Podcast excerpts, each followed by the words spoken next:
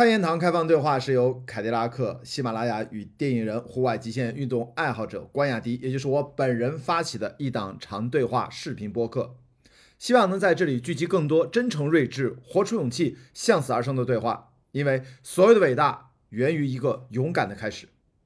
今天这集开言堂开放对话是我与科幻作家陈秋帆。知名电影编剧阿美和独立心理咨询师、译者、知名播客制作人 Steve 石秀雄在凯迪拉克上海音乐厅录制完成。在这一期开放对话中，我和三位嘉宾从时代、科技、绿色环保几个不同角度展开了讨论，分别分享了自己如何理解和面对现实中的不确定性，如何面对科技发展对生活的方方面面的影响，包括大家也都认为环保应该成为你我生活中必不可缺的一部分。如果你喜欢本期内容，记得关注、点赞和转发。你可以在喜马拉雅搜索“开言堂开放对话”找到节目内容，视频版内容也会在各大视频网站进行搜索收看。谢谢大家。这今天是一个播客的节目的录制现场，开言堂开放对话，我们第八站提问二零二二，然后跟大家其实就闲就闲聊一下吧，因为我们刚才在后台在这儿在聊，就过去的这两年，其实还是挺苦恼的。我看了一下。呃，刚才大家在箱子里面也抽了两个问题，其实大家都有很多焦虑的问题，好像很多人的生活都发生了或多或少的变化，呃，不管是工作、学习啊，还是我们的生活。我想先做一个简单的互动，我们看看现场的朋友，你如果觉得过去两年疫情后，你的生活、学习、工作发生了因为疫情导致了重大的变化，或者家庭，啊，能不能举个手？咱就不具体问，是吧？哎，我觉得你蛮幸福的，没有没有什么重大变化嘛？啊，有举手的，真的吗？大概有十几个，好像好像三分之一有吧？我看小三分之一，他们举手举的不太明显 啊。所以问问 Steve，哎，你先来聊，你觉得过去两年对你生活改变最大的是什么？我在一九年的时候开始，其实在试图啊，我在试图开，逐渐的发起一个运动，这个运动就是有关。现实感有关附近性的问题，因为我不知道大家记不记得一九一八一九年那会儿，其实大家聊附近性这个概念聊的特别多。嗯，简单来说就是我们今天大家的生活都是在手机上、在电脑屏幕面前呃进行的，但其实我们跟身边的人、我们跟我们的环境的那个连接其实是越来越少的。所以我在一九年的时候就开始一八一九年开始做了很多线下，其实就类似这样的这种线下的播客的这种录制，因为播客本来我们可以就我们俩单独录了就行了。没必要让大家都过来，对吧？但是专门做这样一个场地，大家过来有面对面的这个互动，我是希望以这样一个很微不足道的方式去让让更多人在生活中跟彼此能有连接。所以那会儿我觉得已经开始有一个趋势，开始开始开始走起来了。但是疫情一来，然后整个这个这个这个想法就被打断了。这个是我觉得让我最。最不爽的一件事情，但是今天我感觉好像我们又重新又开始了，而且特别难得，在上海啊，是在防疫工作也是这种标兵标兵城市，应该这么讲啊。然后大家能坐在这儿啊，戴着口罩，我们来聊一聊，我我我觉得是太难得了。所以其实对你来说是有点小遗憾啊，就是现在还没完全恢复，是吗？还因为因为有很多城市的我的听众就会说希望我过去啊这样子，以前就确实会去，但是到后来就。很多地方确实也去不了，包括我最一直还没有兑现一个承诺，就是当时最开始疫情不是从武汉出来的嘛？对，我就说疫情完了我要去武汉，我要给所有的来到现场的听众都给他们一个大大的拥抱。结果一直还没有去，所以心里很愧疚。哎，咱们现场咱们 Steve 说的忠实听众，咱们有多少？你看这个，呃，也差不多将近小小一半啊，三分之一。然后，呃，所以对于你来说，其实这是播客，是不是已经是你就是你的生活的重要的生活方式了？对你来说，我是觉得很幸运，就是说在生活中有播客这样一个呃东西的存在，因为它其实不是我的主业，它也没有占我生活中特别多时间。但是我觉得就在疫情这两年，它对我的精神健康有很大的支持作用。哦，支持啊。对，因为如果没有播客给我的这个动力去跟外界交流，去跟不同的人对话的话。我我觉得可能会有很多很多的时候，我会感觉到是很孤立的，就没法旅行，没法随意便的到任何一个城市去见朋友，然后很多地方的出行会因为各种各样的原因受限制。人作为一种社会性动物是是不应该这样生活的，所以所以如果没不做播客的话，我可能会很抑郁，所以是很幸运的一件事情，我觉得。好，呃问问阿美，你知道你这两年，因为咱们俩算是同行，虽然我刚才在前面热场说了，我退居二线的一个制片人啊，但是电影行业你依然身在其中，然后也取得了很好的成绩。这两年对你是什么样最大的感受和变化啊？呃，其实相对来呃相对来讲，我觉得我受的影响可能不是那么的大，但是呢，呃，也有也有几个项目就是因为疫情的原因就停了，或者是没了，或者是推迟了，这些都是有的。呃，原来在一九年的时候，那会儿做了一个项目，是讲的是一个一个中国人在洛杉矶的故事。中国人在洛杉矶的故事，那后来就疫情来了，他们感染的是吗？啊啊，讲的 是是是当代的故事是吧？呃，是历史啊。呃，当代，但是是九十年九十年代，发生在九十年代。OK，那跟疫情没关系啊，明白了，嗯。不不不，有关系啊！但是疫情来了之后，一个是当时中美关系就呃有了问题，就不太就不可能，因为本来要在洛杉矶拍嘛，但在洛杉矶拍就不可能了。等于你说制作这个项目的运作受到了现实的影响，就是它的可执行性就基本上没有了，所以这个项目就就就就没了，就没了。呃，然后还有比如说要去西班牙的，因为也迟迟的就一再的推迟，也去不了了。啊，是电影节的工作，或者说是不是也是有一个可能有一个项目有西班牙有有发生在西班牙的背景吧？本来说要去西班牙采风什么的，反正就是也也，反正到现在也没有 去成。对，我我听说了，这影视剧最近好像大家看到我说说哪个电视剧，明明是发生在什么东南亚的某个国家，后来怎么拍，看来看去都是在三亚拍的啊，就是 这是这个行业。但是我们电影嘛，我们影视行业，我们就是让你有真实感啊，本来也没有说非要实景拍摄是必然。所以对于你来说，编剧。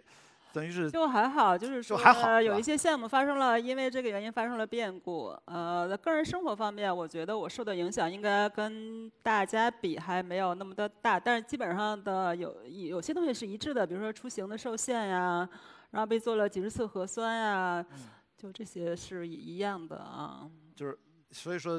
对你来说，因为你算是本来编剧的工作，大家也能想象出来，就是编剧老师们。对，因为本来也是坐在家 里。对，我想说就是这点，我倒是能理解。所以说，我因为我之前请阿美做我的播客的嘉宾啊，我记得是在电影节的一个现场，呃，其实也提到过类似的问题，所以好像对普遍的编剧的群体，他要解决的日常的焦虑啊，日常编剧也容易抑郁，是吧？对对对。疫情疫疫情来了，对对你就是怎么去调节呢？也会去去。呃。做什么社交的活动还是怎么样？我觉得我还好吧，我还好吧，因为我以前的疫情之前，我的生活也是基本上是天天 坐在家里。就现在有点气人，真的啊，有点气人。这个 就习惯，已经习惯了宅在家里面的生活。气人吧？天天坐在家里多多苦恼。因为别人不习惯，你看刚 Steve 他都受不了。你看我也是很多外地的工作只能取消，你是出国的工作啊取消。但是不然的话，你大部分人就是习惯了在家里面。对对对，本来也是坐在家里，就现在就是更多的坐在了家。可能我觉得也许不完全是说是坐在家里本身，而是说，虽然以前坐在家里，但是你有那个自由，你想出去的时候对对对对。后来是这个选项没了，所以心理上还是有点不一样的。是的，是的，就是现在想起，刚才陈老师还说说想起二零一九年，感觉像特别遥远。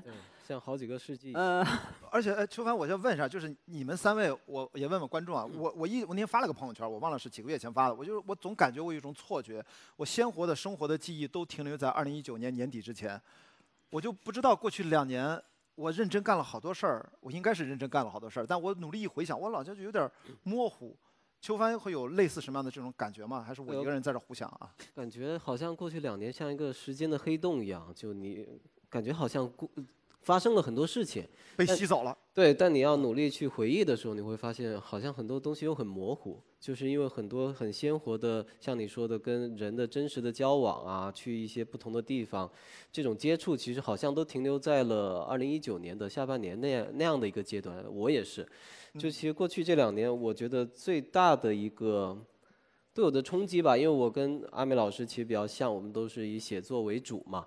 但是我觉得很大的一个是不确定性，就这个外界的这种不确定性，包括这种疫情也好，国际关系也好，然后各种项目的停摆也好，它就是时不时就是会呃，像一波浪潮一样击中你，然后你又得重新去适应。比如说，我跟雅迪其实约了很多次来咱们这个开元堂的活动，本来应该请他什么去呃宁波，还去哪儿？宁波、成都啊、深成都圳、青岛，就基本上不确定，最后对出现在了上海出。现在在上海就非常幸运，我觉得还是 选啊择了上海这么一个呃风水宝地啊，就是对，所以我觉得就是在这样一个过程里，我们的心理状态其实一直是在不断被打破这个平衡，然后重建这个平衡的的过程。所以我觉得就是线下的这种交流，包括人与人之间的这种沟通，变得特别的重要。所以你说的这个不确定性，你们二位是不是有有没有这种同样的感触？那该怎么办呢？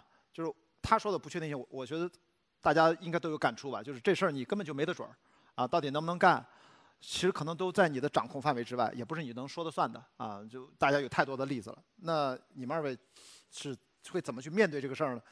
咱就真的跟年轻的很多现在有个新词儿叫躺平，就是默默接受是吧？还是我们会做一些什么样的主动性的去应对的可能呢？Steve 啊，者或者阿美啊，你们俩先说你先说。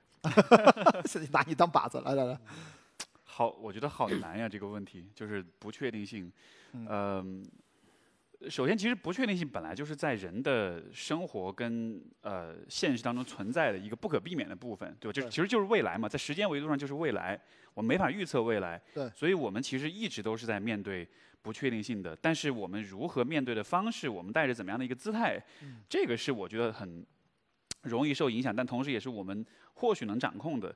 所以我是觉得，你看，在疫情来之前的时候，其实我们依然面对很多不确定性，嗯只是疫情来了之后，它增加了一个，就就有点像是不确定性被具象化了，哎对，比如说它被就是新冠这个东西变成一个具体的符号了。或者我说我理解的具象化是什么呢？比如说在座的朋友，我们去想一想，是不是我们自己的？我刚才为什么问那个问题？我们的工作受到影响，家庭受到影响，学业受到影响，可能考试考不了了，可能突然就被裁了，嗯，可能你就转行了。就是它就变得其实是这个不确定性，它是很具体的。对那现在甚至年轻朋友就在考虑我该怎么去工作，怎么去寻找我自己的一些意义的部分，是不是它就变得越来越具象啊？倒不是那么抽象啊。我觉得这个具象带来的一个问题就是，呃，我不知道大家会不会有这样的感觉，就是我在比如说在有一些很很挫败、很因为这个疫情受影响的一些很不爽的时刻，我会对疫情这个事情产生一种像是一种敌对的一种，就是我很仇恨这个敌人的感觉。就是如果如果不确定性是一个很模糊的、无形的一个概念的话。可能还没有这种对立情绪，但是反而是因为是有了疫情，就像是有了一个替罪羊一样，然后这样子反而会让我产生很多的那种，就是那种很不爽的那种感觉，就是心里面那个不满的感觉，会因为有了一个目标而变得更加强烈。让他背了锅，不管怎么着，疫情你先锅先背着，对，没错。也算是自我某种心理安慰。所以我会，我不知道，我在猜想，也许比如说大家对于疫情的很多，比如像这个现在，嗯像像美国对吧？很多人说啊，不不要打疫苗什么的。对。虽然这个表面上看上去像是一个跟于跟科普、跟科学有关的问题，但是我猜它在更深层的心理上上面，会不会那也是一种对疫情这件事情本身的一种对抗？对，就是一种一种攻击性的一种表现。嗯嗯。呃呃，阿美怎么办？这个你的不确定性，你最后你能你能会有什么样的应对吗？相对被动一点，还是相对想一些主动的方我法？我我我没有什么能应对的，因为 因为我觉得不确定性本来它就是世界的本质嘛，就是用佛法的语言来说就是无常嘛。嗯只是说疫情就是这种无常，就更更加的无常，就是你觉得一切都是不可控的，呃呃，但是我觉得这个东西我们作为人是特别渺小的，就是你面对一个更大的主体，其实，在很多时候你是无能为力的，啊、因因为我本来也不是那种就是计划性、规划性很强的人，所以我就觉得，就兵来将挡，水 水来土掩，你就就就等着吧，就等着吧，就是因为因为未来会发生什么，我们就是完全就也许有比现在更可怕的事情，我们是完全无法预料的。呃，我觉得就是人还是不要把自己看得那么的重要和伟大。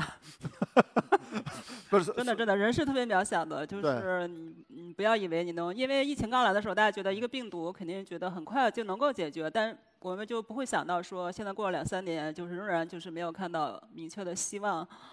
呃，所以我可能是比较消极的，但是对，但是我觉得大多数人可能会有更积极的态度，但对我个人来说，我觉得就就就就就等着吧，就等着吧。反正这是不管等待多久，凡事有始有终啊，它会有一个阶段吧，至少。对，就是它也有一个规律嘛，就是我我想我想追问你，因为我知道你写的小说还是写的电影的剧本，都是关于情感、关于家庭啊，关于现代人的精神上的困扰也好、危机也好。那在这种环境下，刚才说了年轻人这些工作上的一些变化，那现在很多年轻人他他感情也在陷入陷入了某种混沌。结不结婚啊？生不生孩子？还这个恋爱还怎么谈啊？就是以你的观察，这两年你身边的朋友们啊，不管年年龄层都有，那这他们这些感情上，你有什么新的发现吗？他们感情上的问题，爱情上面，你从作家、编剧的角度会有什么发现？我觉得这个有一个趋势，就是呃，大家不管是恋爱、结婚和生孩子，都是变得越来越困难了吧？就是其实，呃，用一用一个比较极端一点的说法是，就是说整个世界的性欲都在下降。哦，是吗？整个正在整个世界正在啊变得有点性冷淡，是吗？呃，对对对啊对对，因为都变得越来的越艰难。啊，这是一个呃作家的观察啊，仅代仅代表他个人观点啊，就是咱们千万不要把它当成真理，咱就那么一听仅。代表我个人啊。大家要来讨论讨论问题的啊，呃你要防杠声明，这叫防杠声明啊！我保护你，这是保护你的。对对对，是是是。那这那是为什么？你觉得是这是个正常的社会发展是趋势？就是就是呃，我觉得这也是社会的文明发展到一定阶段的一个一个结果吧。就是说，我们首先说，呃，为什么现在爱情变得很困难？呃，我觉得，因为在这个时代，我自己的结论是因为爱情以前它是作为一种绝对价值被被看待的，绝对的。就它意味着一种理想，它是被放在那样一个高度去看待的。呃，但是现在我觉得爱情的这种绝对价值已经被消解了，就是一个是爱情现在变得阻力不像以前那么大，它变得比较容易，嗯，就是它的那种绝对性的意义其实是被削弱了或者消解了，对。本来应该是说你应该拥有爱情，你值得拥有爱情。就是爱情原来是一种很高的理想，觉得追求爱情它是跟理想啊、自由这些东西它是联系在一起，它是跟一种价值感是联系在一起的。但啊是现在我觉得已经好像现在变成了爱情了，在这个层面上的意义，它就是已经被削弱了。现在变成了你爱有没有爱情？现在变成了快消品，我感觉。对，就是现在爱情一方面它变成了一呃种消费，它是一个可以被消费的东西；另外一个它其实也来的也嗯也比较容易，呃，就是说容易也容易，但是说说没有也就嗯没有了。邱帆也是这么认为吗？你们两位都是作家，你们都是在创作，就关心作家就是就是人类灵魂工程师啊，对吧？然后你你你是怎么，你也你也是这么有对同，样的认知吗？还是有什么不同的角度？前几年我听一个朋友一个说法特别有意思，他说现在大家都是一种针灸式的关系，扎针儿扎针儿，彼此扎针儿吗？是吧？浅浅尝辄止啊，不要想太多，就是浅尝辄止。啊，我没有对想对对对，就是这种，他们也不想要太深入的去发展这关系，但是就是这样，双方的彼此的需要啊，这种呃期待也会少一点，就扎一针就走，扎一针就走，对，是扎在是不是扎在血上？这样还看不一定，对，扎对了你可能会有那种酥酥麻麻的感觉，可能可以治一些病，但可能扎不对你就疼一下，哎呀，然后就走了，就是也没什么损失还是谁形容的？这真的这啊。还蛮巧妙的。对啊，对，为为了防杠，我就不透露这个朋友的真实身份。对对对，我这 感蛮蛮妙的这个比喻。嗯，啊，所以说这是那你自己的切身观察，你的身边的朋友们日常的聊天当中，因为我们当然是客观的观察啊，有没有直接的感受？有大家闲聊天会，你有什么新的就是发现啊？呃，最直接的观察就是包括一些朋友要备孕，就是比如说在一九年的时候，他已经准备要孩子，但是经受了疫情之后，他的这个想法会发生很大的变化，就他会觉得我对这个世界充满了不确定性，然后包括经济上的、疫情上的，然后呃整个世界都在发生一些不可预料的变化，那我是否还要去把一个新生命带到这样的一个世界上来？它会发生一个动摇。所以这是不光是一个朋友，就是好几个朋友，我都观察到了这样的一个思想上的一个变化。哦，我那真的是看来，我觉得疫情像是一堂课啊，好像不同的人上了这堂课，感触完全不一样。对啊，因为我我举个例子，我女朋友就是跟我谈恋爱的时候，就完全不生孩子的，打死不要，因为我们俩都离婚了，因为我这人什么都聊的啊，就是 他他是有孩子的，带了一个孩子啊，三岁半。呃，听我播播客的人其实都知道这些事儿，我也 经常会提到，因为我是什么都讲的。然后不知道为什么这一年他就决定，他觉得好像应该生。我真的我按照你这种，其实我都很佩服他，嗯我就特别佩，我觉得这现在有这个选择决定愿意去生孩子，这是一个很大的决定，很大的勇气。对，所什么？所有的伟大源于一个勇敢的开始 啊！对，是的，啊这个植入是不是有点太生硬了？对不起啊，对。但是真的是这样，对不对？就是可能他会生。下那个孩子，未来就干出伟大的事情啊！要有一个那敢敢于选择生二胎，我觉得真的是非常伟大和勇敢。对还是二胎啊，呃三胎呢，你呃是一个嘛？你是一个，是一个，对对对。来自青岛的朋友，对三胎有什么看法？我我 我看阿美是青岛人啊，就是我自己没有孩子，所以这个三胎这个话题真的离我很遥远。我我自己真觉得要这个事情要尊重女性啊，因为真的决定权，我虽然在山东，大家知道嘛，呃呃什么。什么山东济南、中国青岛这种段子，是我上了大学来北京才听说过。但是事实上，我觉得青岛相对应该是个开放的，在整个的我们齐鲁大地上啊，就比较开明一点。我我没没有那么多传统，因为我就真的没听说过吃饭女人不能上桌这种。我在我的成长经验里面其实真的没有遇到，我我可能是只代表我的生活那个小圈子，所以我觉得呃，不管是一胎、二胎、三胎，我觉得要尊重女性的选择。对对我想生只是代表我，但是对对对，我不能施加太多的压力，我觉得这个不太合适。我说作为女性，我觉得应该这么聊吧。对，就是生育权这个是有应该由女性来决定的，就是男的是没有发言权的。好，说得好，这个这个，对，应该是女性主义的 要女生来做决定啊，男人可以这个旁边是吧，煽风点火一下，最多啊，最多。我昨天咱吃饭聊天，晚上不是聊那个逻辑吗，叫循循善诱。但是我身边的朋友老说你是不是给你女朋友洗脑了？我说真的没有，我们觉得有点循循善诱。呃呃，Steve，这个两性关系应该是你在我听过你好多期节目，对吧？Steve 应该是两性关系的专家当中的专家，你我真的听了很多期。怎么这两年你的这方面的话题有没有什么方向性的转变？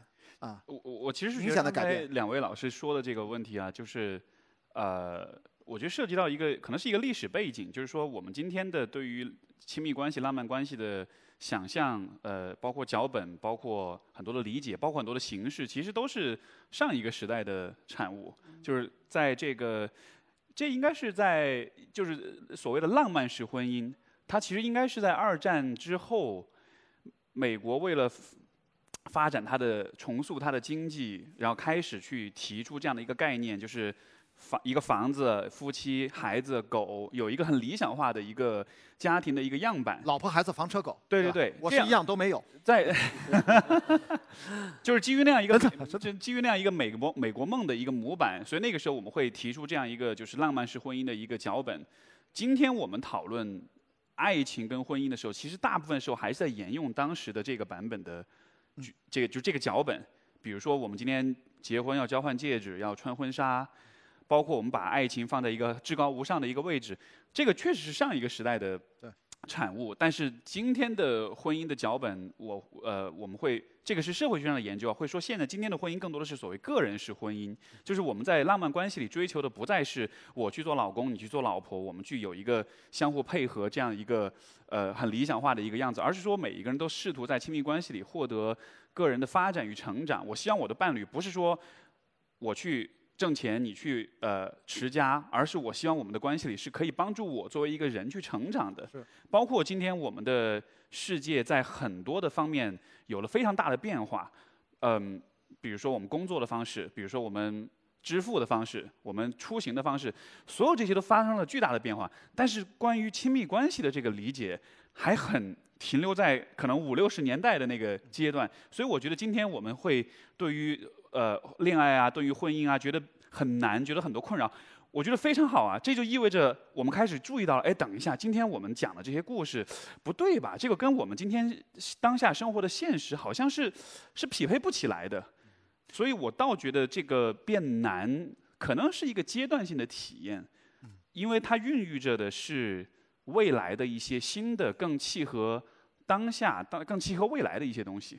具体是什么我不确定，但是我我不觉得这个一定是一个很负面的。当然，从人口、从生育率这个角度来说啊，OK，那个可能是有点有点麻烦。但是我觉得从文化的进化来说，我觉得不一定是坏事情。嗯，因为呃，关于亲密关系，我觉得 Steve 有非常有发言权的啊。你应该有有过一本书嘛？你是那本书叫假性亲密关系密关系，对。啊、然后呃，Steve 是作者，当然 Steve 还是一个很棒的译者，对吧？人生十二法则啊，昨天问了一下，超级畅销书了啊，卖了几十万本儿啊，现在正在准备下一本儿，是吧？也是会由 Steve 来翻译。呃，所以我觉得，当然他刚才阐述的是西方的观念和理论，我觉得中国中国传统也是这样，不管是东方西方，你会发现爱情和婚姻本来其实是两件事儿吧，就是好像能把爱情和婚姻装套到一个封装里面。我们从历史上来看，这也是最近一百年还是几十年的一个新的状态。以前爱情是爱情，婚姻是婚姻，是啊，这个是不一样的。现在可能又要活到一个什么现代性的一个新的阶段，一个新的版本。我我觉得，其实我个人是挺期待的。我不知道为什么我是那种就怕事儿不大，你知道吗？然后就看热闹，然后就是就是什么什么 don't look up，我就天天 look up，你知道吗？就那种，就是我就是这种性格。哎，你你是觉得爱情婚姻现在到底是会会会会怎么样？就是我们就就接受，还是会大胆的做自己的一些什么样的选择啊？对于年轻朋友，还是就是就这么着？呃，其实其实我觉得是呃，大家是越来越珍视个人，珍视个人的价值、个人的自由、个人的空间。就是因为你要谈恋爱也好，结婚也好，因为你那意味着责任，你要考虑另一半的感受，然后建立这个关系，你要负责任，然后嗯，它是有代价的。我我其实是我觉得原因还是因为我觉得就是大大家对个人价值的追求就是是要求越来越高的，嗯就是不愿意去负担这种很累的、很沉重的这种关系，而且现在是有了这种可能性，因为在以前的社会，呃，你如果说不结婚一个人生活，那是很难的，因为整个社会体制不太允许你这样去生，就很很不利于生存，你没法，你几乎是没法生存的。如果说你没有，你到了一定年龄没有家，首先你没有地方住，呃，你在社会上也会被视为一个怪胎。但是我觉得现在的生活方式，就是大家可以这样去选择，有了这样的空间，一个人生活也会很方便，呃，很自由。甚至这个单身生活成了一种新的经济增长点，就是很多的现在很多的这种服务都是面对，可能就是就是很多的以前需要通过家庭关系来解决的一些问题，现在你通过各种 A P P 打开了，是是 饿了么可以给你送药对这样的。就是太太自由，一个人当然是太自由，太 就补充一个数据啊，给大家，就是截止到二零二一年，二零二零年的数据是有的，是独居人口在中国十四亿左右啊，现在是有九千四百万，超过九千四百万。那在二零二一年的年底，就刚刚过去的这一年，应该是无限的逼近一亿，或者已经过了，我还没有看到这样的官方数据。总之，实际上这是一个比例是非常高比，例，其实已经很高了啊。而且其实不光中国，我之前也看到是是世界上都是全世界都是这样的。美美国好像是对，呃十八到三十五岁的独居的大概是百分之六十，还是是大是大部分人的，嗯就是大部分人其实是没有结婚，是独居的。是的，所以说真的，我觉得我要想问一个比较更尖锐一点的问题啊，就是现在你提到了个人大家爱情啊，刚才邱帆讲的扎针儿式的这种针灸式的爱情啊，叫、呃、针灸，我怎么说是扎针儿了？还是不太一样的。那不管它是什么样的爱情，现在明显的感觉到，因为我们都在上网，在座的大家都在上网，这个为什么两性话题在网上的永远这两年就变得越来越热，变得越来越特别容易引发冲突，然后就容易特别互相 diss，然后就就什么什么女权啊这些这些相关的问题就不能正常的讨论。要不要先说个反杠声明什么的？我现在就是说的是防杠的声明，所以我想从，因为我们呃想想听阿美从她的角度。真的去跟我们聊一聊，现在两性对立到底是一个什么问题？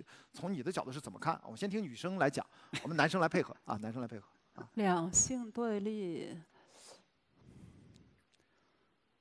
看来你呃，还困惑不多啊。困 我对我本人，我觉得我倒没有什么这这方面，因为我我还是比较有平常心。我觉得两性没有什么可对立的，因为大家还是互相需要的嘛，就是异性相吸嘛，异性永远还是会相吸嘛，就是。呃，因为现在有些女，因为女权，就是说起女权也是一个非常非常复杂的问题，它可能有不同的层面，不同的不同的阶层，它是处在不同的阶段，就他们的诉求也是不一样的，这差别挺大的。就是说起来是一个非常非常复杂的问题。呃，哎，我倒是想问阿美，嗯就是在就是这性别的这个问题，那现在比如说在你做创作的时候，这个会对创作的工作会有影响吗？你对于比如观众的这种期待上，在这个方面就呃就在性别这个议题上，是不是会有这样？我觉得对我没有什么影响吧，因为我觉得我的女性观、性别观还是应该说是与时俱进，就是我不太需要呃去说，哎呀，这这种观念我我不认同或者我不理解，但是大家呃，就我觉得这总之就是我不不是特别过时吧，我我觉得哈。嗯当然，呃，就是因为现在大家就是都特别强调政治正确嘛，就是也会遇到这种问题，就是你在创作的时候，制片方啊什么的也会来要求你说啊，你这么写，呃，观众会有意见，或者说会引起呃分歧，引起什么各种矛盾，就是当然也会也会碰到这种问题啊。哦，真的还是在创的时候是会遇到啊。呃，当然会遇到，比如说，哎，你这个这个男主角，你这么写的话，大家就会认为他特别渣，啊，你这个女的这样的话，大家就会说她是什么绿茶或者是什么什么的，哦，当然这也让很让我苦恼哈。我说那如果说呃呃创作对创作来讲，如果你的人物都是完美的，既不渣也不也不婊的话，那就不会有故事，故事就不存在了。哎，你就觉得啊，嗯为什么在座的朋友刚才可是有一半以上都看了《爱情神话》，最近还讨论比较多这个电影，他们就没有人用这些标准来评价这个啊，电影，啊对，就是很奇怪，很神就是为什么没有人 diss《爱情神话》里面又是一夜情，又是出轨，又是什么？哎，我就我也呃，觉陈秋帆看，了吗？我看了呀，我还挺喜欢的。啊，对，你觉得他是不是？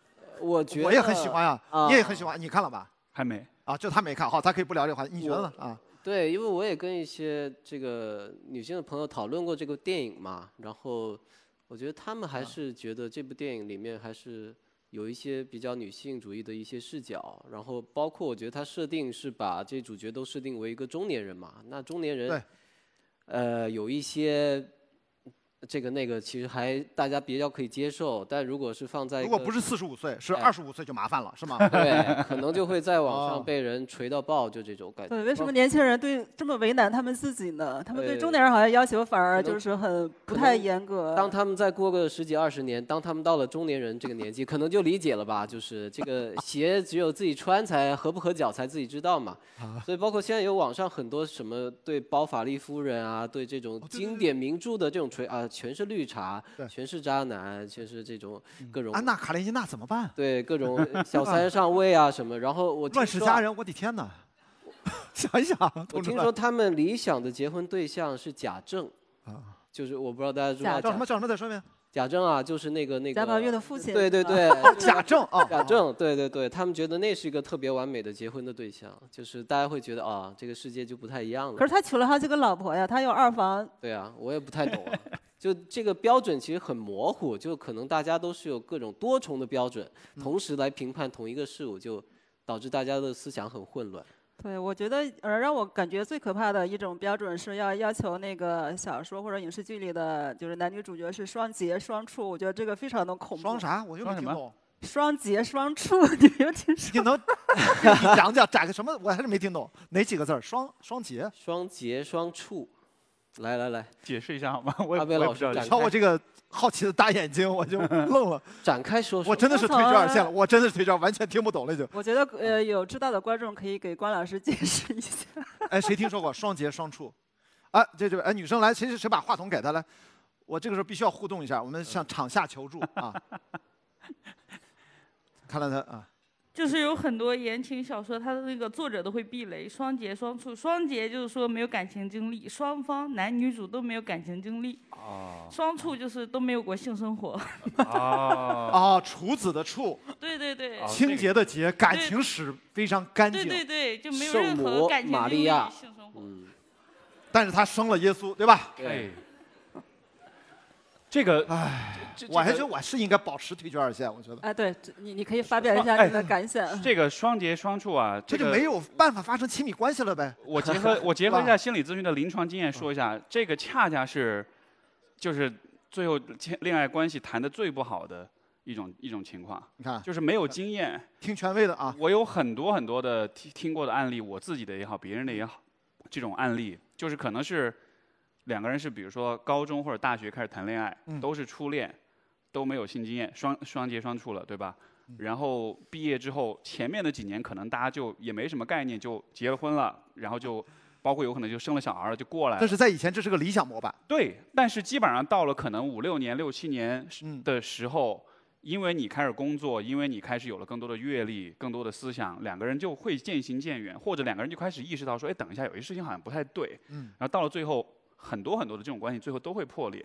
如果没生小孩儿可能还好，如果生了小孩儿其实挺麻烦的。嗯但是这个你说是谁的错？就是这种关系，如果我们在咨询里面深入的去看的话，你会发现其实没有谁做错了什么。嗯最终就是发现他就是没经验，他其实并不知道他理想的伴侣是什么样的，或者说他们在一起的时候，他没有足够的经验去判断，就是这个是不是一个适合我的关系。是所以这个说我的说这个双节双双处，这个我觉得就是至少在我的现实经验当中，我觉得这一这应该是极力避免的。你要双节你也没双处的话，你最后关系肯定搞不好。你也是今天第一次听到这个词儿是吧？我第一次听到，但是我我完全能理解这个这个点，它确实是很传统一种观念。但你看，就像为什么刚刚你提到那个就是呃爱呃爱情神话，对吧？嗯，就是啊对虽然我没有看那个剧，但是我就觉得你刚才两位老师讲这个，我非常非常认同。就是今天我们说到呃婚姻爱情也好，说到两性对立也好，我觉得这些讨论，比如说说到性别对立，我觉得这个是一个，我觉得现实生活中没没有那么强烈的性别对立，我觉得它更多的是一个在互联网上很多没有现实经验的年轻人网友，制造的某种他们制造对，啊，因为啊如果你真的比如说结了婚，或者你真的在谈恋爱，或者你真的年纪比较大了，你有了很多跟大家，比如说男性就是跟对立性别的人互动交往的经验，你就知道这个事儿不是靠骂一骂能解决的，就是一个事儿出来立马就是抨击，就是骂，就是转发，就是就是去人肉，这种行为方式在现实生活中。你你你不太会有好的结果，所以当我看到人们也就是呃网上这些网友们去搞这种性别对立时，我就会觉得他们可能是一些没有太有社会经验的人吧，所以他们会用这样一种就他们以为很很出气、很解气的方式来对待这个问题，对吧？但是如果比如说你在关系里，你跟你老公、你跟你老婆出现了一些跟性别有关的问题，你这样的方式能能能解决问题吗？绝对解决不了。所以我会我会觉得这个还是需我我觉得这个问题的出路还是说我们需要真的有自己现实的经验的积累，以及不要太要求年轻一代立刻就去得出他们的结论跟判断，他们需要很多的时间去试错、去体验。嗯、包括需要心碎很多次，嗯然后你才真的能去了解什么是爱情，什么是两性。明白了。我我觉得可能我真的太多的时候，其实关注感情方面都在关注自己谈的恋爱啊，情感生活。你看我离婚之后，现在跟这女朋友，去年我们她也是我同行制片人出身啊，现在做一个科技公司，然后她就跟我做了一个，我不知道我转发过，你看过那个叫叫叫露西小姐的钻石天空啊，然后她就搞什么第二人生，我们俩就天天这么坐着聊聊这个，哦，关注了呃呃，你关注了哈。啊，反正你看我我们俩就关注我们俩这件事，就是告诉大家四十多岁你谈恋爱都离过婚，双方都离过婚，他还带个孩子，我们怎么就我我跟这个孩子啊三岁半怎么建立一个非血缘的亲密关系？嗯我还在关心这事儿呢。我其实网上很多事儿，其实我有时候关注不到。我觉得你做这事儿其实特别酷，就是因为今天大家说到爱情，说的都是双处双结的爱情，但是没有人说到那 双双离婚的爱情啊，对，哎，但是但是我们看数据的话，今天的这个结婚的重组家庭是非常多的哎，我就这二婚是么讲的。非常多的，包括你说到这个啊跟对方的前一段婚姻的那个孩子建立关系，我觉得这样的话题太棒了，很重要嘛因。为没有人去聊这个问题，啊，但是就是我觉得有人能聊，这是一个非常棒的事情。我就记得第一集就是就聊一件事儿，他怎么叫我。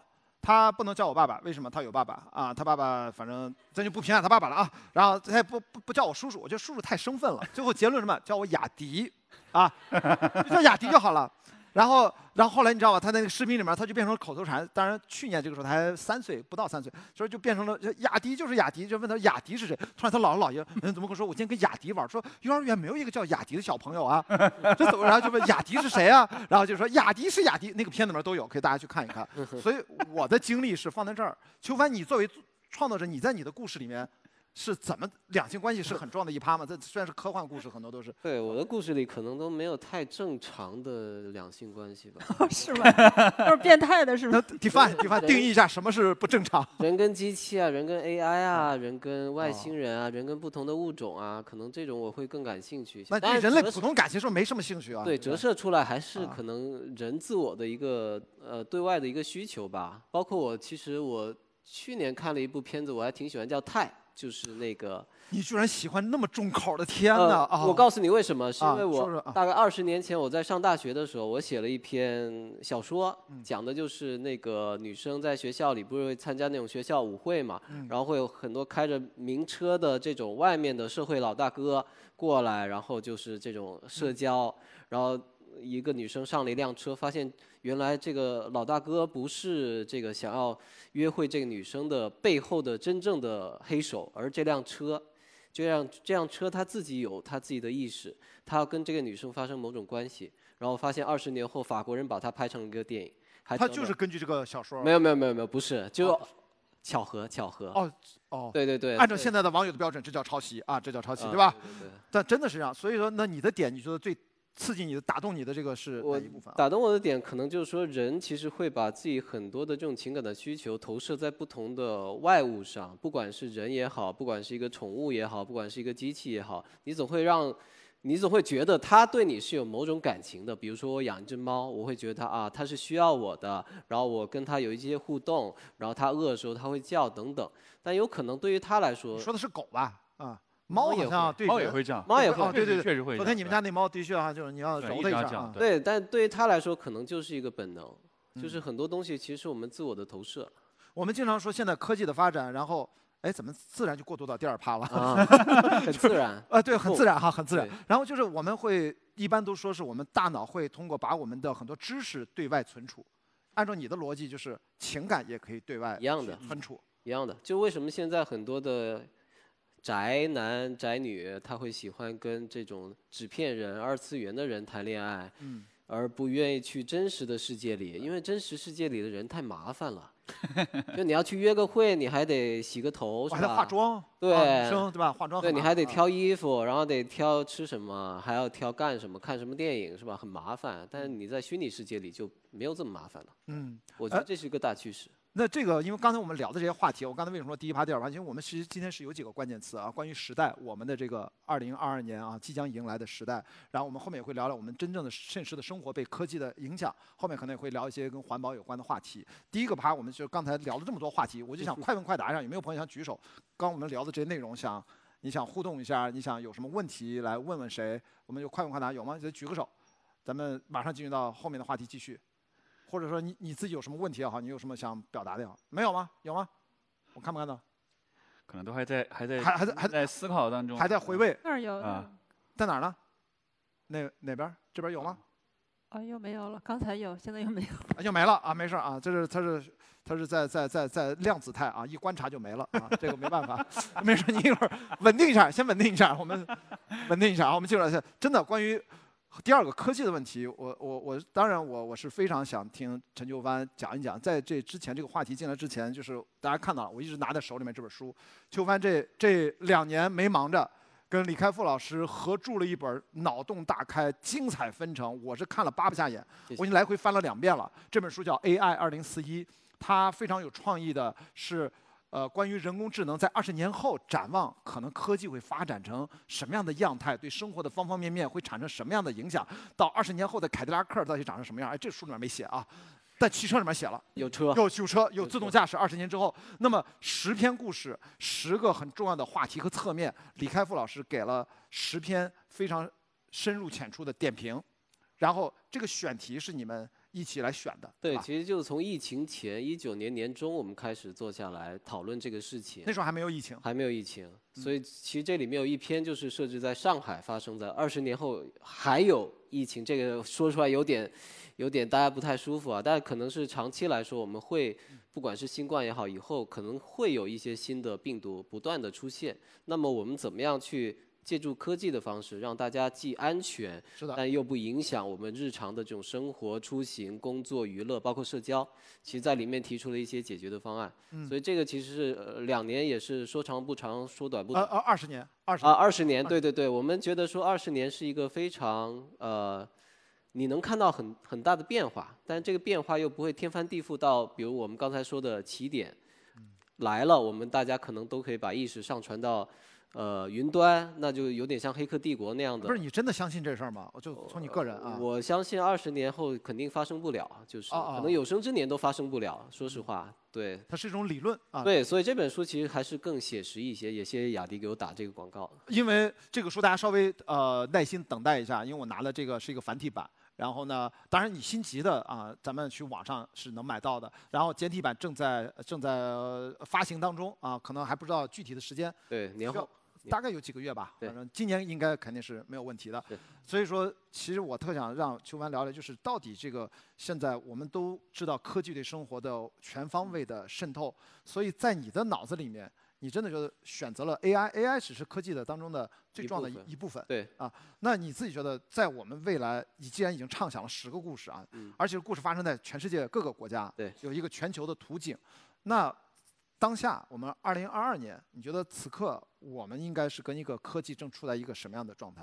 啊对，非常有意思。我就引用一个玄学上的理念，其实我们是在一个转运的一个过程中，啊我们要向一个水瓶座时代去过渡的一个阶段，叫下一个阶段就是科技跟灵性主导的一个阶段。当然这是玄学啊，大家听听就好。所以其实现在我们其实面临的很多的问题，需要科技去解决，但光有科技是不足够的，我们需要更好的去理解我们自身。包括我们的情感，包括我们的意识，包括 Steve 老师说的，我们有可能接下来面临的更大的全球性的危机是心理上的一个危机，就是你说疫情之后也好，我们其实会面临很多的这种创伤性的一些记忆。就其实这些是我觉得说我们当下需要去解决的问题，因为你可以看到这两年我们非常关注的是大科技怎么样通过算法来操纵我们的一些行为。垄断我们的一些隐私权等等，然后也包括外卖小哥怎么样被这个系统困在里面，他不被当成一个有血有肉的人去对待。所有这些问题就是到了一个坑节上，我们必须去解决这个问题，否则科技会把我们带向一个死胡同，而不是提升我们人类文明的一个一个水平。所以我觉得就是需要。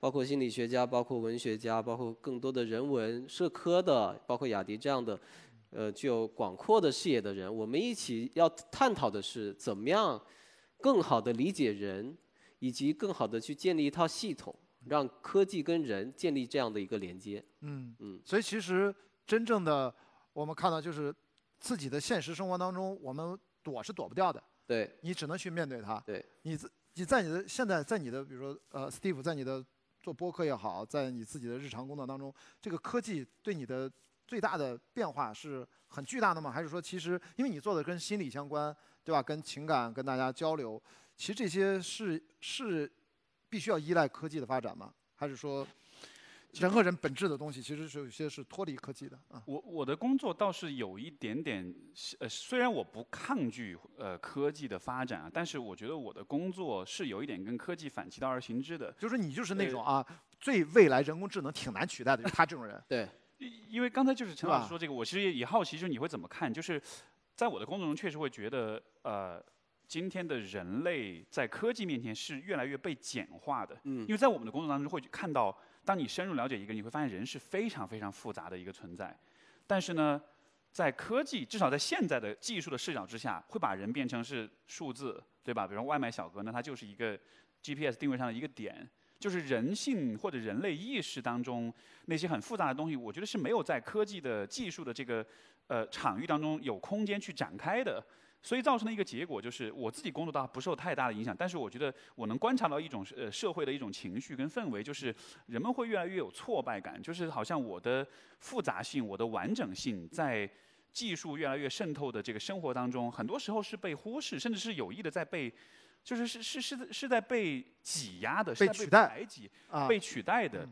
那我其实也会好奇你们会怎么看，就是这种现象，它是一个刻意而为之的结果嘛？是是是不是是一个有一些一个人或者一些人，或者说整个这个体系，它是一种就是叫 by design，就是它是在在设计上这样的设计对于技术的发展是有好处的，但是它跟人的意识之间是有一个是有一个竞争关系的，就是这个我会很好奇，你们会嗯绝对是。嗯就是我刚看了一本书，其实非常有意思，它叫做《运气的诱饵》，它其实是花了大概十年的时间在拉斯维加斯，他对赌场里的这些老虎哦，研究那个机器的，对，研究赌博机器的那个，特别有意思。我跟你说，就是这个东西完全就是我们现在所处的这个科技的环境，就所有的一个互动界面，包括你怎么去按钮，怎么样去进进钱嘛，就它要设计的非常的顺滑，让你不用过多的动作，不用过多的思考，你就能够陷入那样的一种持续带来一种满足感的一种心流的状态。但这种状态最后就让你把钱全都输光。对。所以，所有我们现在的这个媒体环境其实也是一样的，包括这些短视频，包括这种大的一个 一个社交网站，其实它就会它更多的其实不只是心流，它可能更多是对多巴胺的刺激，它要不停的下一次下一次。对，它给你制造这种幻觉。嗯，所以这个其实是从算法上来讲，它是为了它的利益最大化，它背后有一套整个商业的资本的一个运营的逻辑，但它没有把人的这种自主性、人的自由意识，包括人的价值应该往哪个方向去走，它考虑进来。所以这个觉得，我觉得是当下算法最急需去纠偏的一个东西，否则最后大家就变成了一个数据劳工，你就每天不停的按、不停的刷，你在提供它一些数据，但是最后你自己得到了什么？你消费的是你自己的人生和时间。是的，我我觉得这个算法推荐，在座的每位都知道，对吧？我们都身在其中，对吧？有给你推荐这个，然后你所有的淘宝什么，就是所有的 APP，就就现在好像国家已经出台了法律，对一定要限制这些算法嗯，做的更多，因为中国其实，在数字人工智能或者这些数据管大数据管理上，我觉得在全世界好像其实走的还是比较前沿的。是的，人工智能，特别是人工智能大数据方面，中国因为数据真的多呀，所以应该是说咱们最前沿的吧，我感觉。啊是吗应？该是最极端的，我感觉应该是。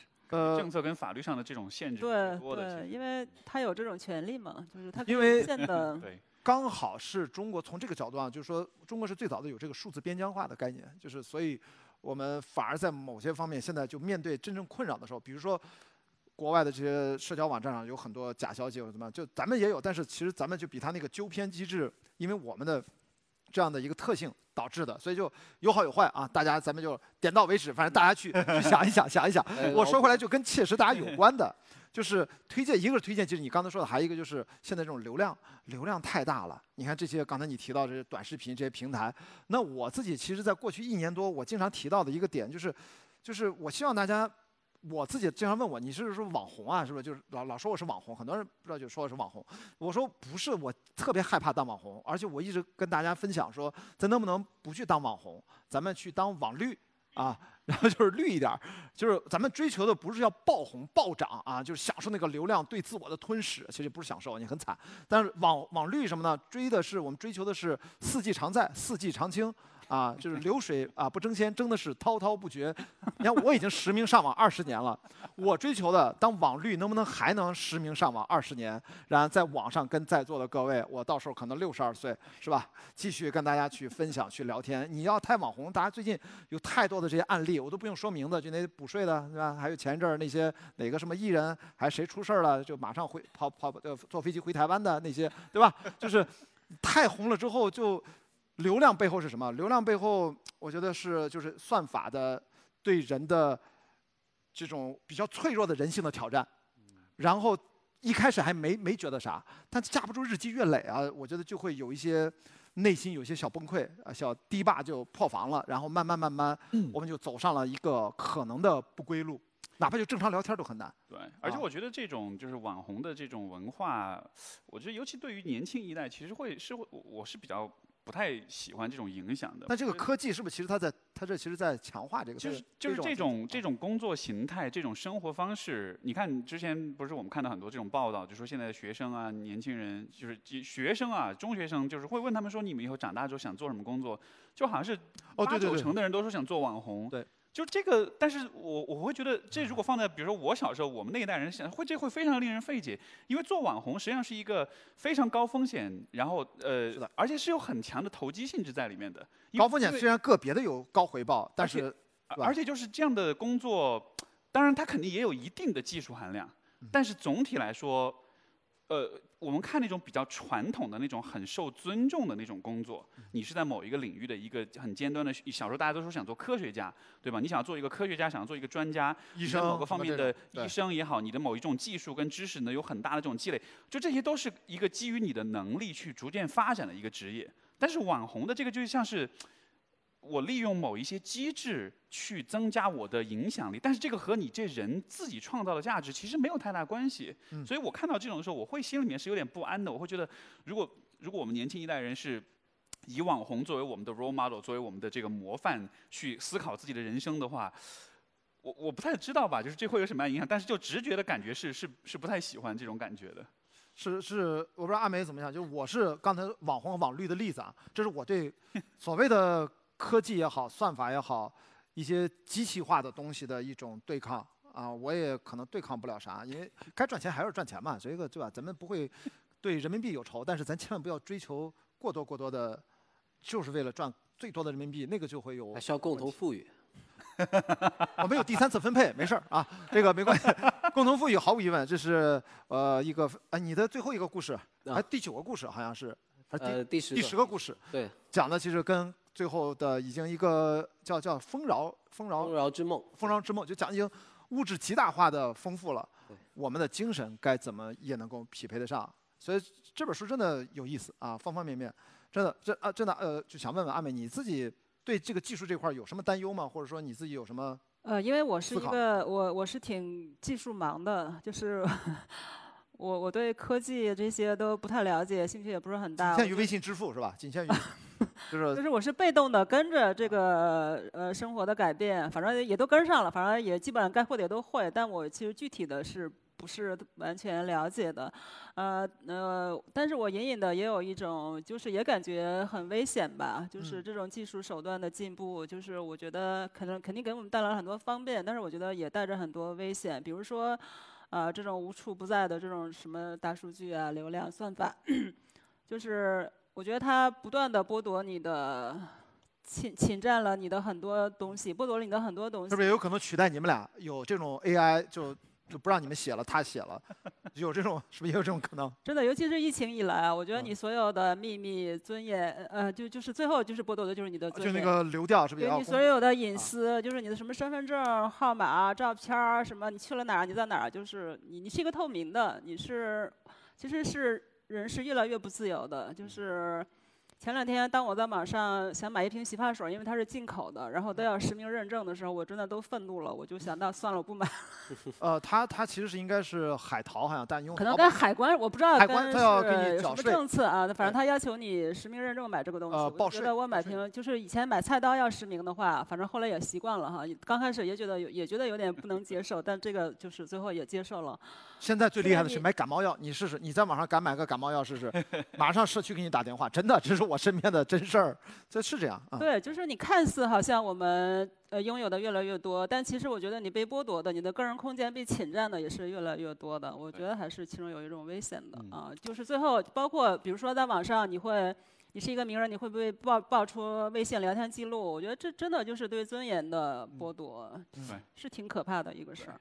所以我们在那个《爱情神话》里面看到发微信的时候都要发几句删掉，再想一想再发，就斟酌一下。他又会想到啊，原来我这个微信记录会在电影上看到啊，是吧？对，其实你能够你能够保护自己的那个能力是越来越弱的。